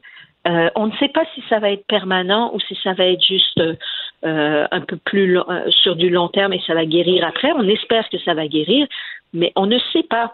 Alors, si c'est peut-être avoir des séquelles permanentes au poumon, je suis pas certaine que ça me tente de l'attraper. Assurément que ça nous tente pas. Euh, Une autre idée préconçue qui, euh, qui demeure au Québec, c'est que porter le masque peut nous empêcher de, de bien respirer. Il y en a qui disent que leur pression va descendre, qu'on n'a pas un bon taux d'oxygène dans, dans notre sang et dans notre corps. Qu'en est-il dans les faits? Si on porte le masque, est-ce qu'il y a des dangers pour notre santé? Si le masque il est trop épais, puis euh, à force de respirer, euh, oui, il y a des gens qui peuvent trop respirer, puis avoir tout d'un coup un manque d'oxygène. Ben à ce moment-là, le problème est, est très simple. On enlève le masque, on sort à l'extérieur, on prend trois quatre puffs et, et réglé. voilà, le tour est joué. Voilà. Bon. La réponse était quand même assez vite. C'est simple. Assez simple. C'est assez simple. À part, je sais Oui, qu'il y en a mais il faut être conscient que ça peut arriver. Ça il peut faut arriver. pas dire que ça n'arrivera pas. Ça peut arriver, et même en état de panique, juste en pensant que peut-être on manque de souffle, on Mhm. peut réellement man- manquer de souffle. Alors à ce moment-là, on enlève le masque, on s'en va à l'extérieur, on prend des, des bouffées d'air frais et ça règle le problème. Non, puis en plus, là, on s'est fait des masques euh, artisanaux, euh, on, on en achète, ça, des fois, ils sont pas adaptés à notre visage. Ou moi, j'en ai eu un l'autre fois, là, puis ça m'est arrivé pour vrai. il- on dirait le tissu, ça respire pas, fait que quand je respirais, il me collait dans le visage. Fait que Ah ça, oui. ça, c'est un modèle qu'on a acheté. Il faut juste trouver son modèle. Dites-moi, là, il y a une hausse des cas. euh, légère. Est-ce que c'est inquiétant? Est-ce que c'est le début de la deuxième vague? Est-ce que c'est la première vague qui est pas terminée? On en est où? C'est pas la première vague. Euh, c'est pas la deuxième vague non plus. Ça peut devenir une deuxième vague si on règle pas le problème rapidement. Pour l'instant, heureusement, les cas ont été euh, retrouvés, sem- semble-t-il. Les cas ont été retrouvés assez rapidement et la consigne a été quand même très large. Il y a eu des cas dans des bars et on a demandé à tous ceux qui ont fréquenté des bars, pas juste un bar en particulier, mais des bars depuis le début, euh, juillet, d'aller se faire tester. Comme ça, on va pouvoir mettre la main sur toutes les personnes éventuellement qui se sont éventuellement euh, euh, fait infecter à travers ce, ce milieu-là qui est le bar et surtout on réalise que les bars n'étaient pas une bonne idée. L'ouverture des bars Mhm. n'était pas une bonne idée parce qu'il y a beaucoup trop de concentration de personnes dans un milieu fermé où il y a de la musique. Donc, on doit parler fort et on doit se rapprocher pour entendre. En plus, avec quelques, quelques verres dans le sang, euh, dans le corps, euh, on baisse les gardes aussi. Alors, euh, c'était vraiment pas une bonne idée. Soit qu'il faut fermer les bars, soit qu'il faut repenser les bars Ouais. Euh, à l'extérieur, sans musique, euh, ju- juste pour garder le bon côté du bar, avoir du plaisir ensemble, ren- se rencontrer les amis et tout, tout ça, prendre un verre sans se mettre à risque, parce que c'est un paquet de troubles pour tout le monde, pour nos anges gardiens, pour nos personnels de santé qui, qui sont tannés, qui sont vraiment à bout de souffle, et certains se font dire maintenant qu'ils vont pourraient, qu'ils pourraient peut-être ne pas pouvoir prendre leurs vacances parce qu'il y a trop de cas. Puis il y a eu des- du monde infecté euh, parmi le personnel de santé.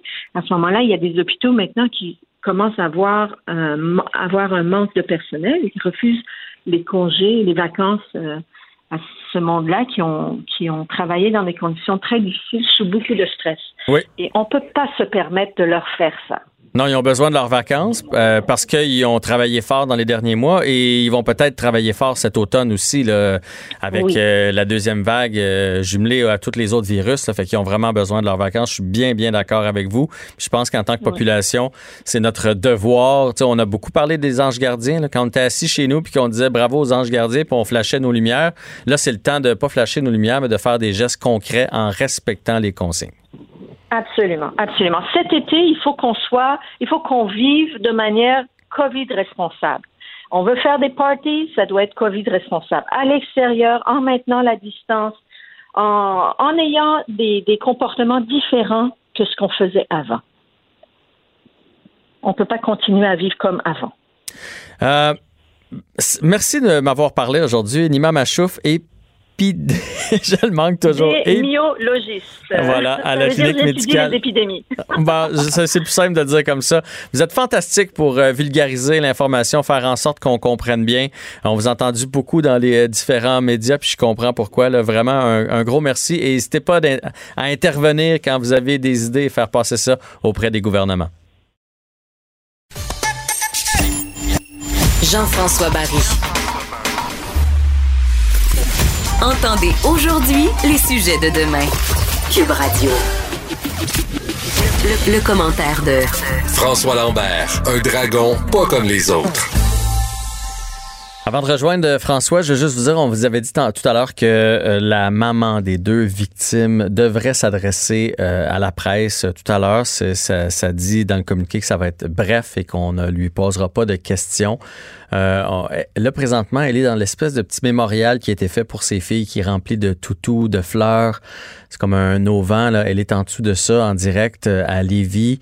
Elle semble entourée de proches, de familles, d'amis. Euh, J'espère qu'il n'y a pas trop de ce qu'on appelle des weareux. Là. Je pense pas. Je pense que ceux qui sont en dessous de l'auvent, du moins, il y a des gens qui sont plus loin. Je pense que c'est des observateurs, mais ceux en dessous de l'auvent, je crois que ce sont des, proches de cette dame-là. On l'a vu arriver euh, en pleurs, en larmes. On sait dans ce genre de situation-là. Je dis on sait comme si on pouvait vivre ça, mais je veux dire, quand on perd quelqu'un, le moindre, euh, la moindre petite attention nous fait euh, revivre toutes sortes d'émotions. Et quand elle a vu le, mémorial, elle a fondu en, en larmes. Puis là, visiblement, on n'est pas capable de la, consoler, puis on la comprend. Euh, on va vous diffuser, aussitôt qu'elle prend la parole, le, point de presse. Euh, François Lambert est averti d'ailleurs.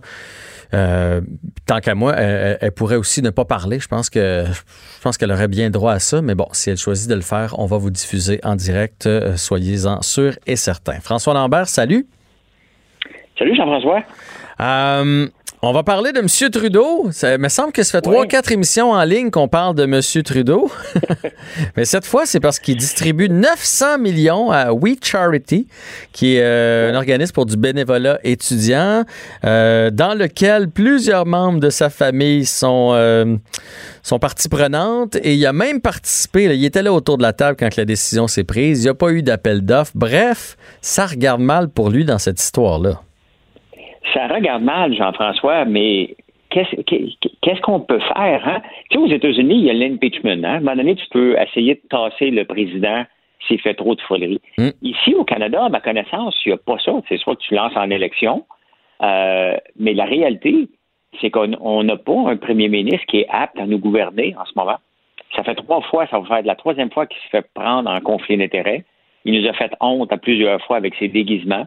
Il dépense sans compter, mais sans compter. Encore là, aujourd'hui, il a annoncé que la PCU s'étirait jusqu'à la fin décembre, Jean-François. Oui, oui, oui, oui. Ça n'a aucun bon sens. Les entrepreneurs à travers la province, et probablement à travers le Canada, disent arrêtez, on n'est pas capable d'embaucher. On veut des gens qui veulent rester sur la PCU et l'inconscient à Justin Trudeau continue à, à ne pas nous écouter et à distribuer ça. Mais, Euh, mais ça, je comprends. Honnêtement, là, tu sais, je peux comprendre les premières semaines, même les premiers mois là, qui ont parti cette affaire-là. Mais je comprends pas que quelqu'un, qu'il n'y a pas quelqu'un qui explique. là. Parce que pour quelqu'un, je sais, je l'ai vécu. J'ai été à la maison là, sans sortir, sans dépenses. T'as plus besoin de grand-chose pour vivre dans ces cas-là. là. Quand tu vas pas au resto, tu vas pas travailler, tu mets pas de gaz dans ton char, t'as pas besoin de t'habiller, t'as pas de lunch du dîner à, payer. Ton 2000, c'est suffisant. Fait que t'as plus besoin de travailler puis tu restes à la maison. Qu'est-ce qu'il comprend pas? Il y a personne pour y expliquer?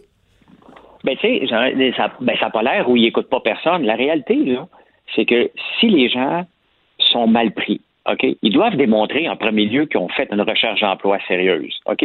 Comme pour avoir de l'assurance chômage euh, et du bien de la- de l'assistance sociale, il faut que tu aies démontré que tu as fait tous les efforts possibles avant de pouvoir l'avoir.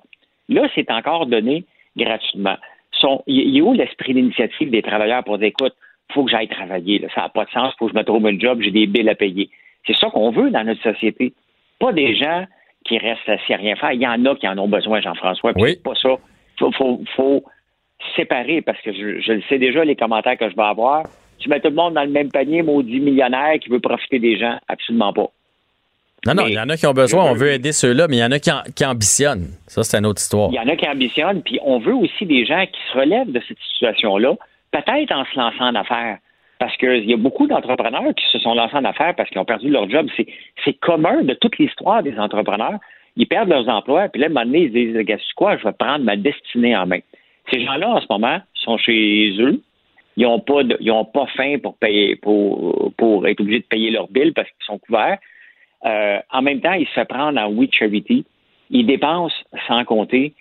Euh, je me demande à quel moment, à un moment donné, qu'ils peuvent dire écoutez, regarde, on va te tasser euh, Justin et on va nommer Kristen Freeman à, sa place, le Freeland, euh, la, la- la vice-première ministre. Faut le ta- Honnêtement, là, ce matin, mon, mon- toute la journée, je pensais à ça en lisant les journaux ce matin, puis mon constat est on doit tasser Justin Trudeau. Ouais, mais Au pire, qui va le tasser? C'est pas son propre parti? Ben, écoute, euh, on peut pas le laisser aller comme ça. Il est en train de, il est même pas en train d'hypothéquer là. Il fait exactement comme le scandale qu'on a eu aux États-Unis lorsqu'il y avait deux puis trois hypothèques sur la maison. On est rendu à la deuxième hypothèque là. Euh, le pays ne peut pas continuer à supporter ses dépenses euh, sans compter. Donc, même que je me demande pourquoi ils font pas un gouvernement de coalition des partis d'opposition. Euh, honnêtement, je suis inquiet. Je suis sincèrement, je travaille toute la journée aujourd'hui, puis je me dis, qu'est-ce que ça va prendre pour le tasser de là? Il se promène, tout va bien, il donne de l'argent, il va être euh, et on ne peut pas rien faire. On a les deux mains liées, Jean-François. Je suis particulièrement inquiet de la direction que le pays s'en va et qu'on ne peut absolument rien faire, puis que les partis d'opposition ne sont pas organisés. Les conservateurs veulent pas ça parce qu'ils n'ont pas encore nommé leur chef. Mhm. Donc, euh, Il manque comme de quoi dans notre constitution, finalement, pour pouvoir débarquer quelqu'un qui, qui se ferait prendre à répétition? Ben, définitivement, parce que ça donne quoi le, le, le, le commissaire à l'éthique? Justin Trudeau s'est fait prendre encore une troisième fois. Il s'est déjà excusé. Moi, pour moi, les excuses, là, euh, ça n'existe pas. On ne peut pas s'excuser dans la vie. Il faut le faire, il faut le penser avant, puis après ça, dire c'est quoi, je l'ai fait, puis c'était inapproprié. Mais moi, pour moi, s'excuser, je peux m'excuser de t'avoir donné une jambette. OK, je l'ai voulu, je t'ai mis une jambette. Ça, on s'excuse de ça. Mhm. Mais d'un comportement à répétition, on peut pas s'excuser de ça, là. Euh, puis je parle pas des victimes, là. Je parle de. Non, non, non, non, non, non, on parle de Justin. Mais le problème, c'est qu'avec tous les problèmes qu'il y a dans le pays présentement, ça va finir par. Là, on en fait grand bruit, là, mais tu sais comme moi que ça va tomber dans l'oubli. Puis dans, dans 3-4 mois, puis personne ne va se souvenir de ça là, quand il va être le temps de retourner en élection. Ouais, mais c'est justement. Mais il va falloir qu'il lance les élections rapidement parce que les billes, il va falloir les payer, les factures. Et qu'est-ce qui va arriver? On va augmenter les impôts sur les entreprises. Qu'est-ce qui arrive lorsque les- on augmente les impôts sur les entreprises? Les grandes entreprises sacrent leur camp. On l'a essayé en France, ça. Qu'est-ce qui est arrivé? Les entreprises sont parties établir leur siège social à Londres. À un moment donné, le taux de taxation des entreprises est limité parce que, qu'on soit d'accord ou non, ils peuvent se déplacer. Nous, on ne peut pas se déplacer. Eux Mhm. vont pouvoir se déplacer. Ouais, ça, c'est La clair. TPS, il va falloir l'augmenter. Oui. Pourquoi la TPS est venue au monde? Parce que c'était pour contre- contrecarrer euh, les dépenses folles du- de Pierre-Éliott Trudeau lorsque le pays était pratiquement faillite en 1984. On a mis la TPS en place pour être capable de, de- de payer nos factures c'est comme ça qu'on a sorti. On a augmenté les impôts euh, aux, aux- individus et là, on, on les a jamais diminués. Et là, il va falloir... Ben, la TPS, on l'a diminué un peu. Elle était à 7,5, maintenant elle est à 5. On va probablement aller rechercher ces points-là. Mais à la fin, c'est le contribuable qui est égorgé. Là. Euh, on s'en sortira pas, Jean-François, puis il faut arrêter les dépenses. C'est inacceptable. Puis quand que je vois qu'il se fait prendre, puis on le laisse là, puis que la PCU est étirée jusqu'au mois de décembre, il n'y avait pas de raison. Ouais, il n'y avait mais- pas de raison. Mais il est beau, il est fin, il s'excuse, il distribue de l'argent, fait que la majorité des gens achètent ça. C'est plate à dire, mais Ben, c'est ça. Ben, c'est parce que c'est évident que s'il fait ça en ce moment, ben, c'est parce qu'il nous prépare des élections au mois de novembre. Mhm. Ouais. C'est évident parce que il n'aurait pas à attendre le 31 août pour dire Hey, euh, c'est quoi, on va tirer à PCU, le monde ne sont pas capables de se trouver un job. Les gens, là, en ce moment, commencent à penser Hey, je vais me trouver une job peut-être au mois de au, au mois d'août. Peut-être au mois de septembre, la PCU va être arrêtée. Là, en ce moment, ils peuvent se dire c'est quoi, je peux me rendre jusqu'à Noël. Ouais. Pourquoi travailler? Ben oui, c'est ça. Puis on l'a on l'a tous vécu dans notre entourage. Là. Quand tu dis ça, ça a l'air qu'ils vont. Les gens qui commencent à paniquer, là. Puis là, tu leur dis, ah, mais ça a l'air qu'ils vont l'étirer. Ah oui, ils vont l'étirer? Oh, oh, soudainement, leur, leur petit stress vient de retomber à zéro. Euh, Parle-nous des, des- des frontières aux, États-Unis, euh, euh, François, avec les demandes de visa pour, pour les étudiants. Là. Tu voulais nous jaser de ça en deuxième point. Oui, mais c'est intéressant, Jean-François, parce que les États-Unis, en ce moment, se comportent presque comme la Corée du Nord. Ils ont fermé, nous autres, ça, on a fermé nos frontières. Ouais. Mais, tu sais, euh, Trump, il est hyper protectionniste. Puis le, pays le plus protectionniste dans le monde et le plus pauvre, c'est la Corée du Nord. Eux autres, euh, il n'y a rien qui rentre, il n'y a rien qui sort. Mais là, Trump a limité les visas. Il limite les visas pour les travailleurs, il limite les visas pour les étudiants. Il veut pas personne qui rentre sur son territoire. Euh, qui, en, qui en bénéficie, surtout pour les étudiants, c'est le Canada. Le Canada est inondé de demandes de visa en ce moment pour les étudiants. Puis tu te souviens, Jolin Barrette, Mhm. euh, ça a fait un scandale. Puis d'ailleurs, c'est pour ça qu'on l'a tassé euh, de, de- de- de- avec son projet de loi sur euh, l'immigration. Et euh, les étudiants étaient visés par ça parce qu'un étudiant étranger ne peut pas travailler ici, techniquement. Ouais. Donc, avec la, la réforme Barrette qui est tombée à l'eau euh, de Jolin Barrette, c'est que il disait bon, faut que tu retournes chez vous puis tu reviennes. Mais la réalité, c'est qu'un étudiant étranger, un, il subventionne les universités. Si on est capable d'aller à l'université pas cher en ce moment, c'est parce que c'est les étudiants étrangers, en grande partie, qui en financent un gros, gros parti, parce que autres, ils payent, ils payent le, plein- le plein prix. Je comprends. Quand un étudiant vient s'installer ici pour étudier, les chances qu'il reste ici sont excellentes. Puis il reste ici dans une proportion de plus de 50% Donc, c'est des cerveaux qui viennent payer pour étudier ici et qui restent ici après. Donc, c'est une maudite bonne nouvelle. À long terme, c'est incroyable. Ben oui, c'est des cerveaux qui décident de payer, mais bon, il faut qu'ils soient capables d'avoir la résidence permanente par la suite, ce qui, avait- ce qui est un problème euh, majeur. Mais en fouillant ce sujet-là tantôt, je me suis rendu compte que euh, il y a moins d'étudiants. Le, le gouvernement fédéral facilite plus l'entrée des étudiants étrangers en Ontario qu'au Québec, probablement à cause de la langue. Mhm. Mais pour moi, c'est une, une manne. Et en ce moment, la manne, elle arrive justement parce que les frontières sont fermées avec Trump et tous les étudiants qui voulaient venir dans la- l'Amérique du Nord et qui avaient choisi les États-Unis vont venir vers Toronto, vont venir vers Vancouver. Et aussi, ceux qui parlent français, dont l'Afrique du Nord, euh, vont venir beaucoup au Québec étudier. Et ça, on en veut à la pleine pelletée des étudiants étrangers. C'est une mine d'or. Ils restent ici. Ah ben c'est une mine d'or euh, parce que bon, ils payent parce que c'est des cerveaux, parce qu'ils sont jeunes, donc ils s'acclimatent euh, rap- tu sais, rapidement à la à la culture d'ici, euh, puis ils vont rester ici par la suite et bonifier notre Québec. Fait que ça c'est vraiment, une tu vois, dans toutes les mauvaises nouvelles, il finit toujours par avoir une bonne nouvelle, François. Il y a toujours, à chaque journée, il y a toujours une mauvaise nouvelle, puis il y en a toujours des bonnes. Il y en a toujours des bonnes. Euh, si, on- si tu veux, je t'en parle d'une bonne. T'as Elon Musk vendredi qui a eu une maudite bonne journée, lui. Ah ben rapidement, là, il nous reste 30 secondes, François. Qu'est-ce qu'il y a eu, euh, Elon Musk? Ben, son action, ben, l'action est montée en flèche. Il a fait 6,1 milliards euh, de gains en bourse, euh, Elon Musk, vendredi. Il est devenu l'homme, euh, il est devenu le septième homme plus riche de la planète devant Warren Buffett. Mais bon, il faut dire que Warren Buffett, en 2020, il a donné 2,9 milliards à un œuvre de charité. Donc, c'est pour ça qu'il est moins, moins riche que Elon Musk. Mais quand même, ça, ça il fait une, petite- une- une belle petite journée. Il doit avoir fini ça avec une bonne bouteille. Ben, tu sais, Elon Musk est un peu arrogant, fait que c'est sûr qu'il a dû se péter les bretelles avec ça. euh, Un peu arrogant, oui. Il faut avoir lu son livre pour voir quel genre de personnage c'est. Oui. exact. Ah ben François, très agréable. On se retrouve euh, demain. Merci pour euh, cette belle chronique encore aujourd'hui. Jean-François Barry. Le seul retour qui vous fait sentir en vacances, Même dans le trafic. Cube Radio. On s'en va tout de suite à Lévis puisque la maman des deux fillettes va adresser la parole. Je tiens à, remercier toutes les unités qui ont participé et qui participent encore à l'enquête. Je tiens également à remercier tous les citoyens pour leur support, leur aide leur encouragement.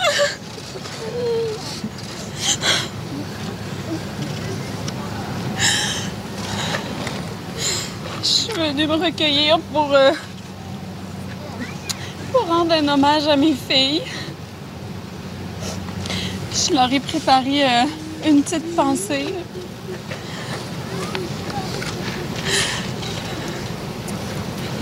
T'es capable. Prends ton temps. Respire, respire. Ah. Mes, Prends ton temps, Amélie. Prends ton temps. C'est ton moment.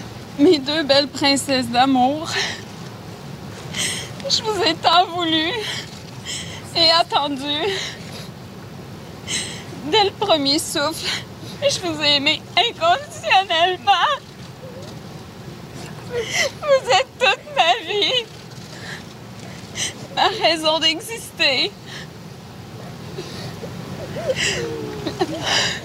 Soyez mes, mes étoiles dans la nuit qui guideront mes pas à travers cette douleur incommensurable.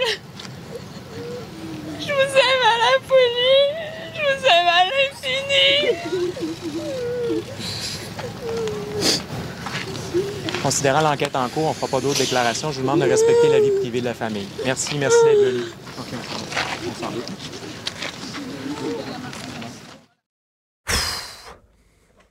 Bon sang.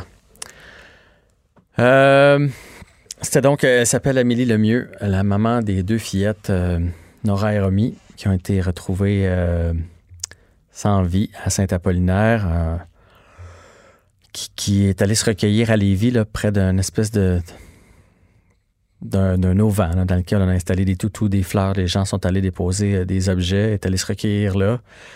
Euh, vous entendiez les pleurs derrière de, de, tout le monde. Ça fait partie des images les plus tristes, honnêtement, que j'ai vues euh, dans, dans ma vie.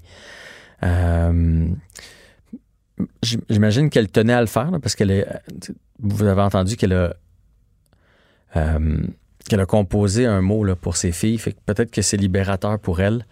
Euh, puis c'était touchant. Si vous avez des enfants, vous savez, là, ça a l'air toujours cliché, mais on les aime à la seconde 1 et euh, ça devient le centre de notre univers, en fait. C'est vraiment notre, extension euh, sur la Terre. Euh, c'est- pour ça, d'ailleurs, qu'on comprend pas le geste du père, euh, parce que c'est notre extension. Je sais pas comment on peut tuer notre extension, mais en tout cas. Bref, il n'y avait pas d'autres commentaires. Je pense que c'était son avocat qui était là. Puis, mais ils l'ont poussé. Il avait l'air d'avoir son conjoint. Je sais pas si c'est son conjoint qui était à côté d'elle, qui, pleurait aussi, mais ils l'ont poussé à, à lire son mot. Fait que j'imagine qu'elle tenait à le faire pour remercier tout le monde. Euh, mais il va falloir être là pour elle. euh, je dirais même en tant que société. Cette dame-là euh, va en avoir pour un bout à se remettre. C'est des, événements qu'on peut qu'elle qu'elle réussira jamais à, classer dans, sa tête. Bref, c'est vraiment une triste fin et un très grand choc à travers tout le Québec. On va aller rejoindre euh, Alix euh, Dufresne. Euh, Alix, je ne sais pas si tu étais en ligne et si tu as entendu les, commentaires, mais disons que de passer d'un sujet à l'autre, c'est pas facile. Euh, je- même Jean-François, je pense que je, je, vais peut-être réserver mon sujet pour une prochaine fois parce que j'ai envie de parler de, ce qu'on vient d'entendre là, ensemble. là. J'a- J'avais préparé une chronique pour parler des, des vagues de dénonciation sur les agressions sexuelles, puis j'ai l'impression qu'on n'a peut-être pas besoin de ça en ce moment. Euh, Assurément pas. Puis bon, on sent que l'année 2020 est, est, est- est lourde, est pesante, mais ça, c'est ça, c'est le, c'est le, c'est le bout du bout. là. Il n'y a rien de pire que, que cette histoire-là. là. C'est- c'est- Il n'y a rien de pire que ça. Puis je pensais à ça ce matin. Je me disais, tu sais, c'est pas la première fois que ça arrive. Hein. Au Québec, on a quand même eu la malchance de- d'avoir entendu une histoire comme ça euh, trop Ouais. souvent. Là, Ouais. ça reste rare, mais ça reste trop souvent. Puis j'ai l'impression que hum, ma grande peur à moi, c'est de me sentir désensibilisée à- face à ça. Parce que la première fois que c'est arrivé puis que j'ai entendu parler de ça, ça m'a bouleversée pendant des semaines. J'ai tout lu là-dessus, j'ai tout vu là-dessus. J'ai réfléchi à qu'est-ce qui se passe avec avec les hommes, avec la violence, pourquoi ça se retourne contre des enfants, contre les femmes.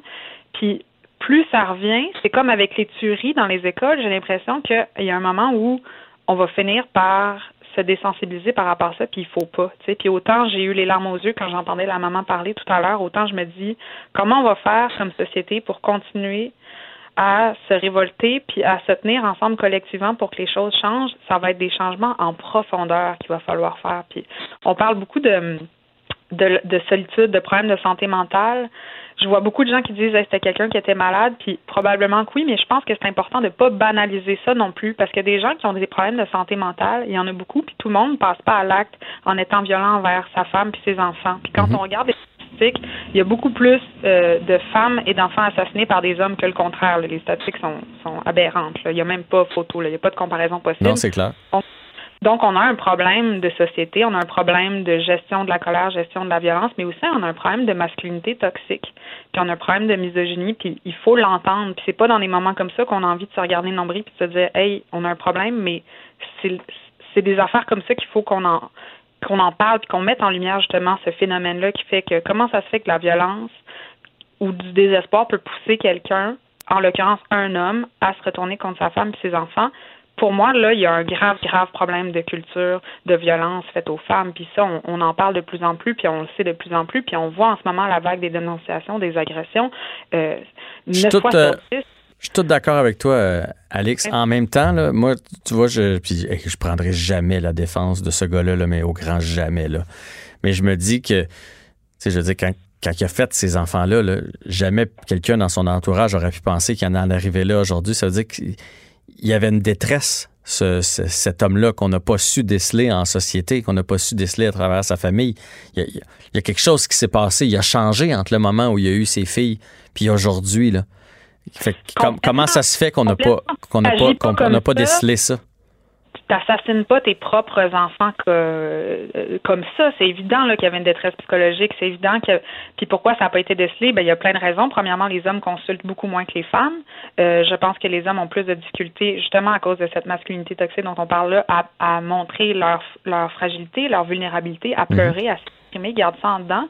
Mais encore une fois, quand même, Jean-François, il faut faire attention parce qu'il y a des gens qui sont dans des psychoses, vivent des épisodes euh, difficiles, tombent dans du côté du, trou noir dans, la, dans le trou noir de la maladie mentale, ne sont pas tous violents envers leurs femmes et leurs enfants. Puis comment ça se fait que les statistiques sont si aberrantes envers cette violence-là que les hommes font sur les femmes et leurs enfants? C'est pas juste un problème de santé mentale. Évidemment, ils n'allaient pas bien. On va pas, on va pas se le cacher. Puis il faut qu'il y ait du soutien. Et du soutien, il y en a pour les hommes. Il y a des groupes d'hommes, euh, il y a des cercles pour ça, il y a même des organismes pour ça. Euh, puis j'espère qu'on pourrait peut-être avec Cube Radio là, donner justement quelques numéros de téléphone par rapport à ça suite à l'émission, mais il y en a du soutien pour ces hommes-là. Oui, ben non seulement donner le numéro de téléphone, mais ce serait bon demain, on pourrait faire une intervention là-dessus. Euh, mais moi, ce que on est, on est à la même place, là. on dit la même chose, on le dit juste différemment. qui va aller dans un groupe d'hommes? En, toute franchise là? Euh, je sais qu'il y en a qui y vont, là, mais la majorité des gars vont. Tu sais, les gars que je côtoie dans le vestiaire de hockey, il n'y en a pas un qui, qui va aller s'inscrire dans un groupe d'hommes. On, les hommes dans, dans, la société d'aujourd'hui, on, ben moi, moi, j'ai pas ce problème-là, honnêtement. Je, je peux pas être plus proche de mes émotions, là. Mais la majorité laisse pas aller leurs émotions. On, je pense qu'il y a bien des gens qui ont l'impression d'être euh, d'être mal compris. Que ça, je pense que l'homme se cherche, moi, en 2020, en toute franchise. Là. Puis là, je dis pas que c'est ça qui découle euh, d'un acte comme celui-là, là. mais je pense vraiment qu'il y a bien des gars qui sont plus tristes qu'on croit. Je, je, le crois aussi. Puis quand on parle de violence aussi que les hommes vont faire aux femmes, aux enfants, il y a aussi beaucoup de violence que les hommes se font à eux-mêmes. Hein. Quand on regarde les, les chiffres, le taux de suicide puis de que les hommes, euh, quand les hommes se retournent contre eux-mêmes aussi, cette violence-là qu'ils peuvent avoir sur les autres, ils l'ont contre eux-mêmes. Donc, clairement, on a un problème de désespoir, on a un problème de dépression, on a un problème de, de maladie mentale, puis c'est plus dur pour les hommes d'aller chercher de l'aide. Mais moi, je pense qu'il est là le problème.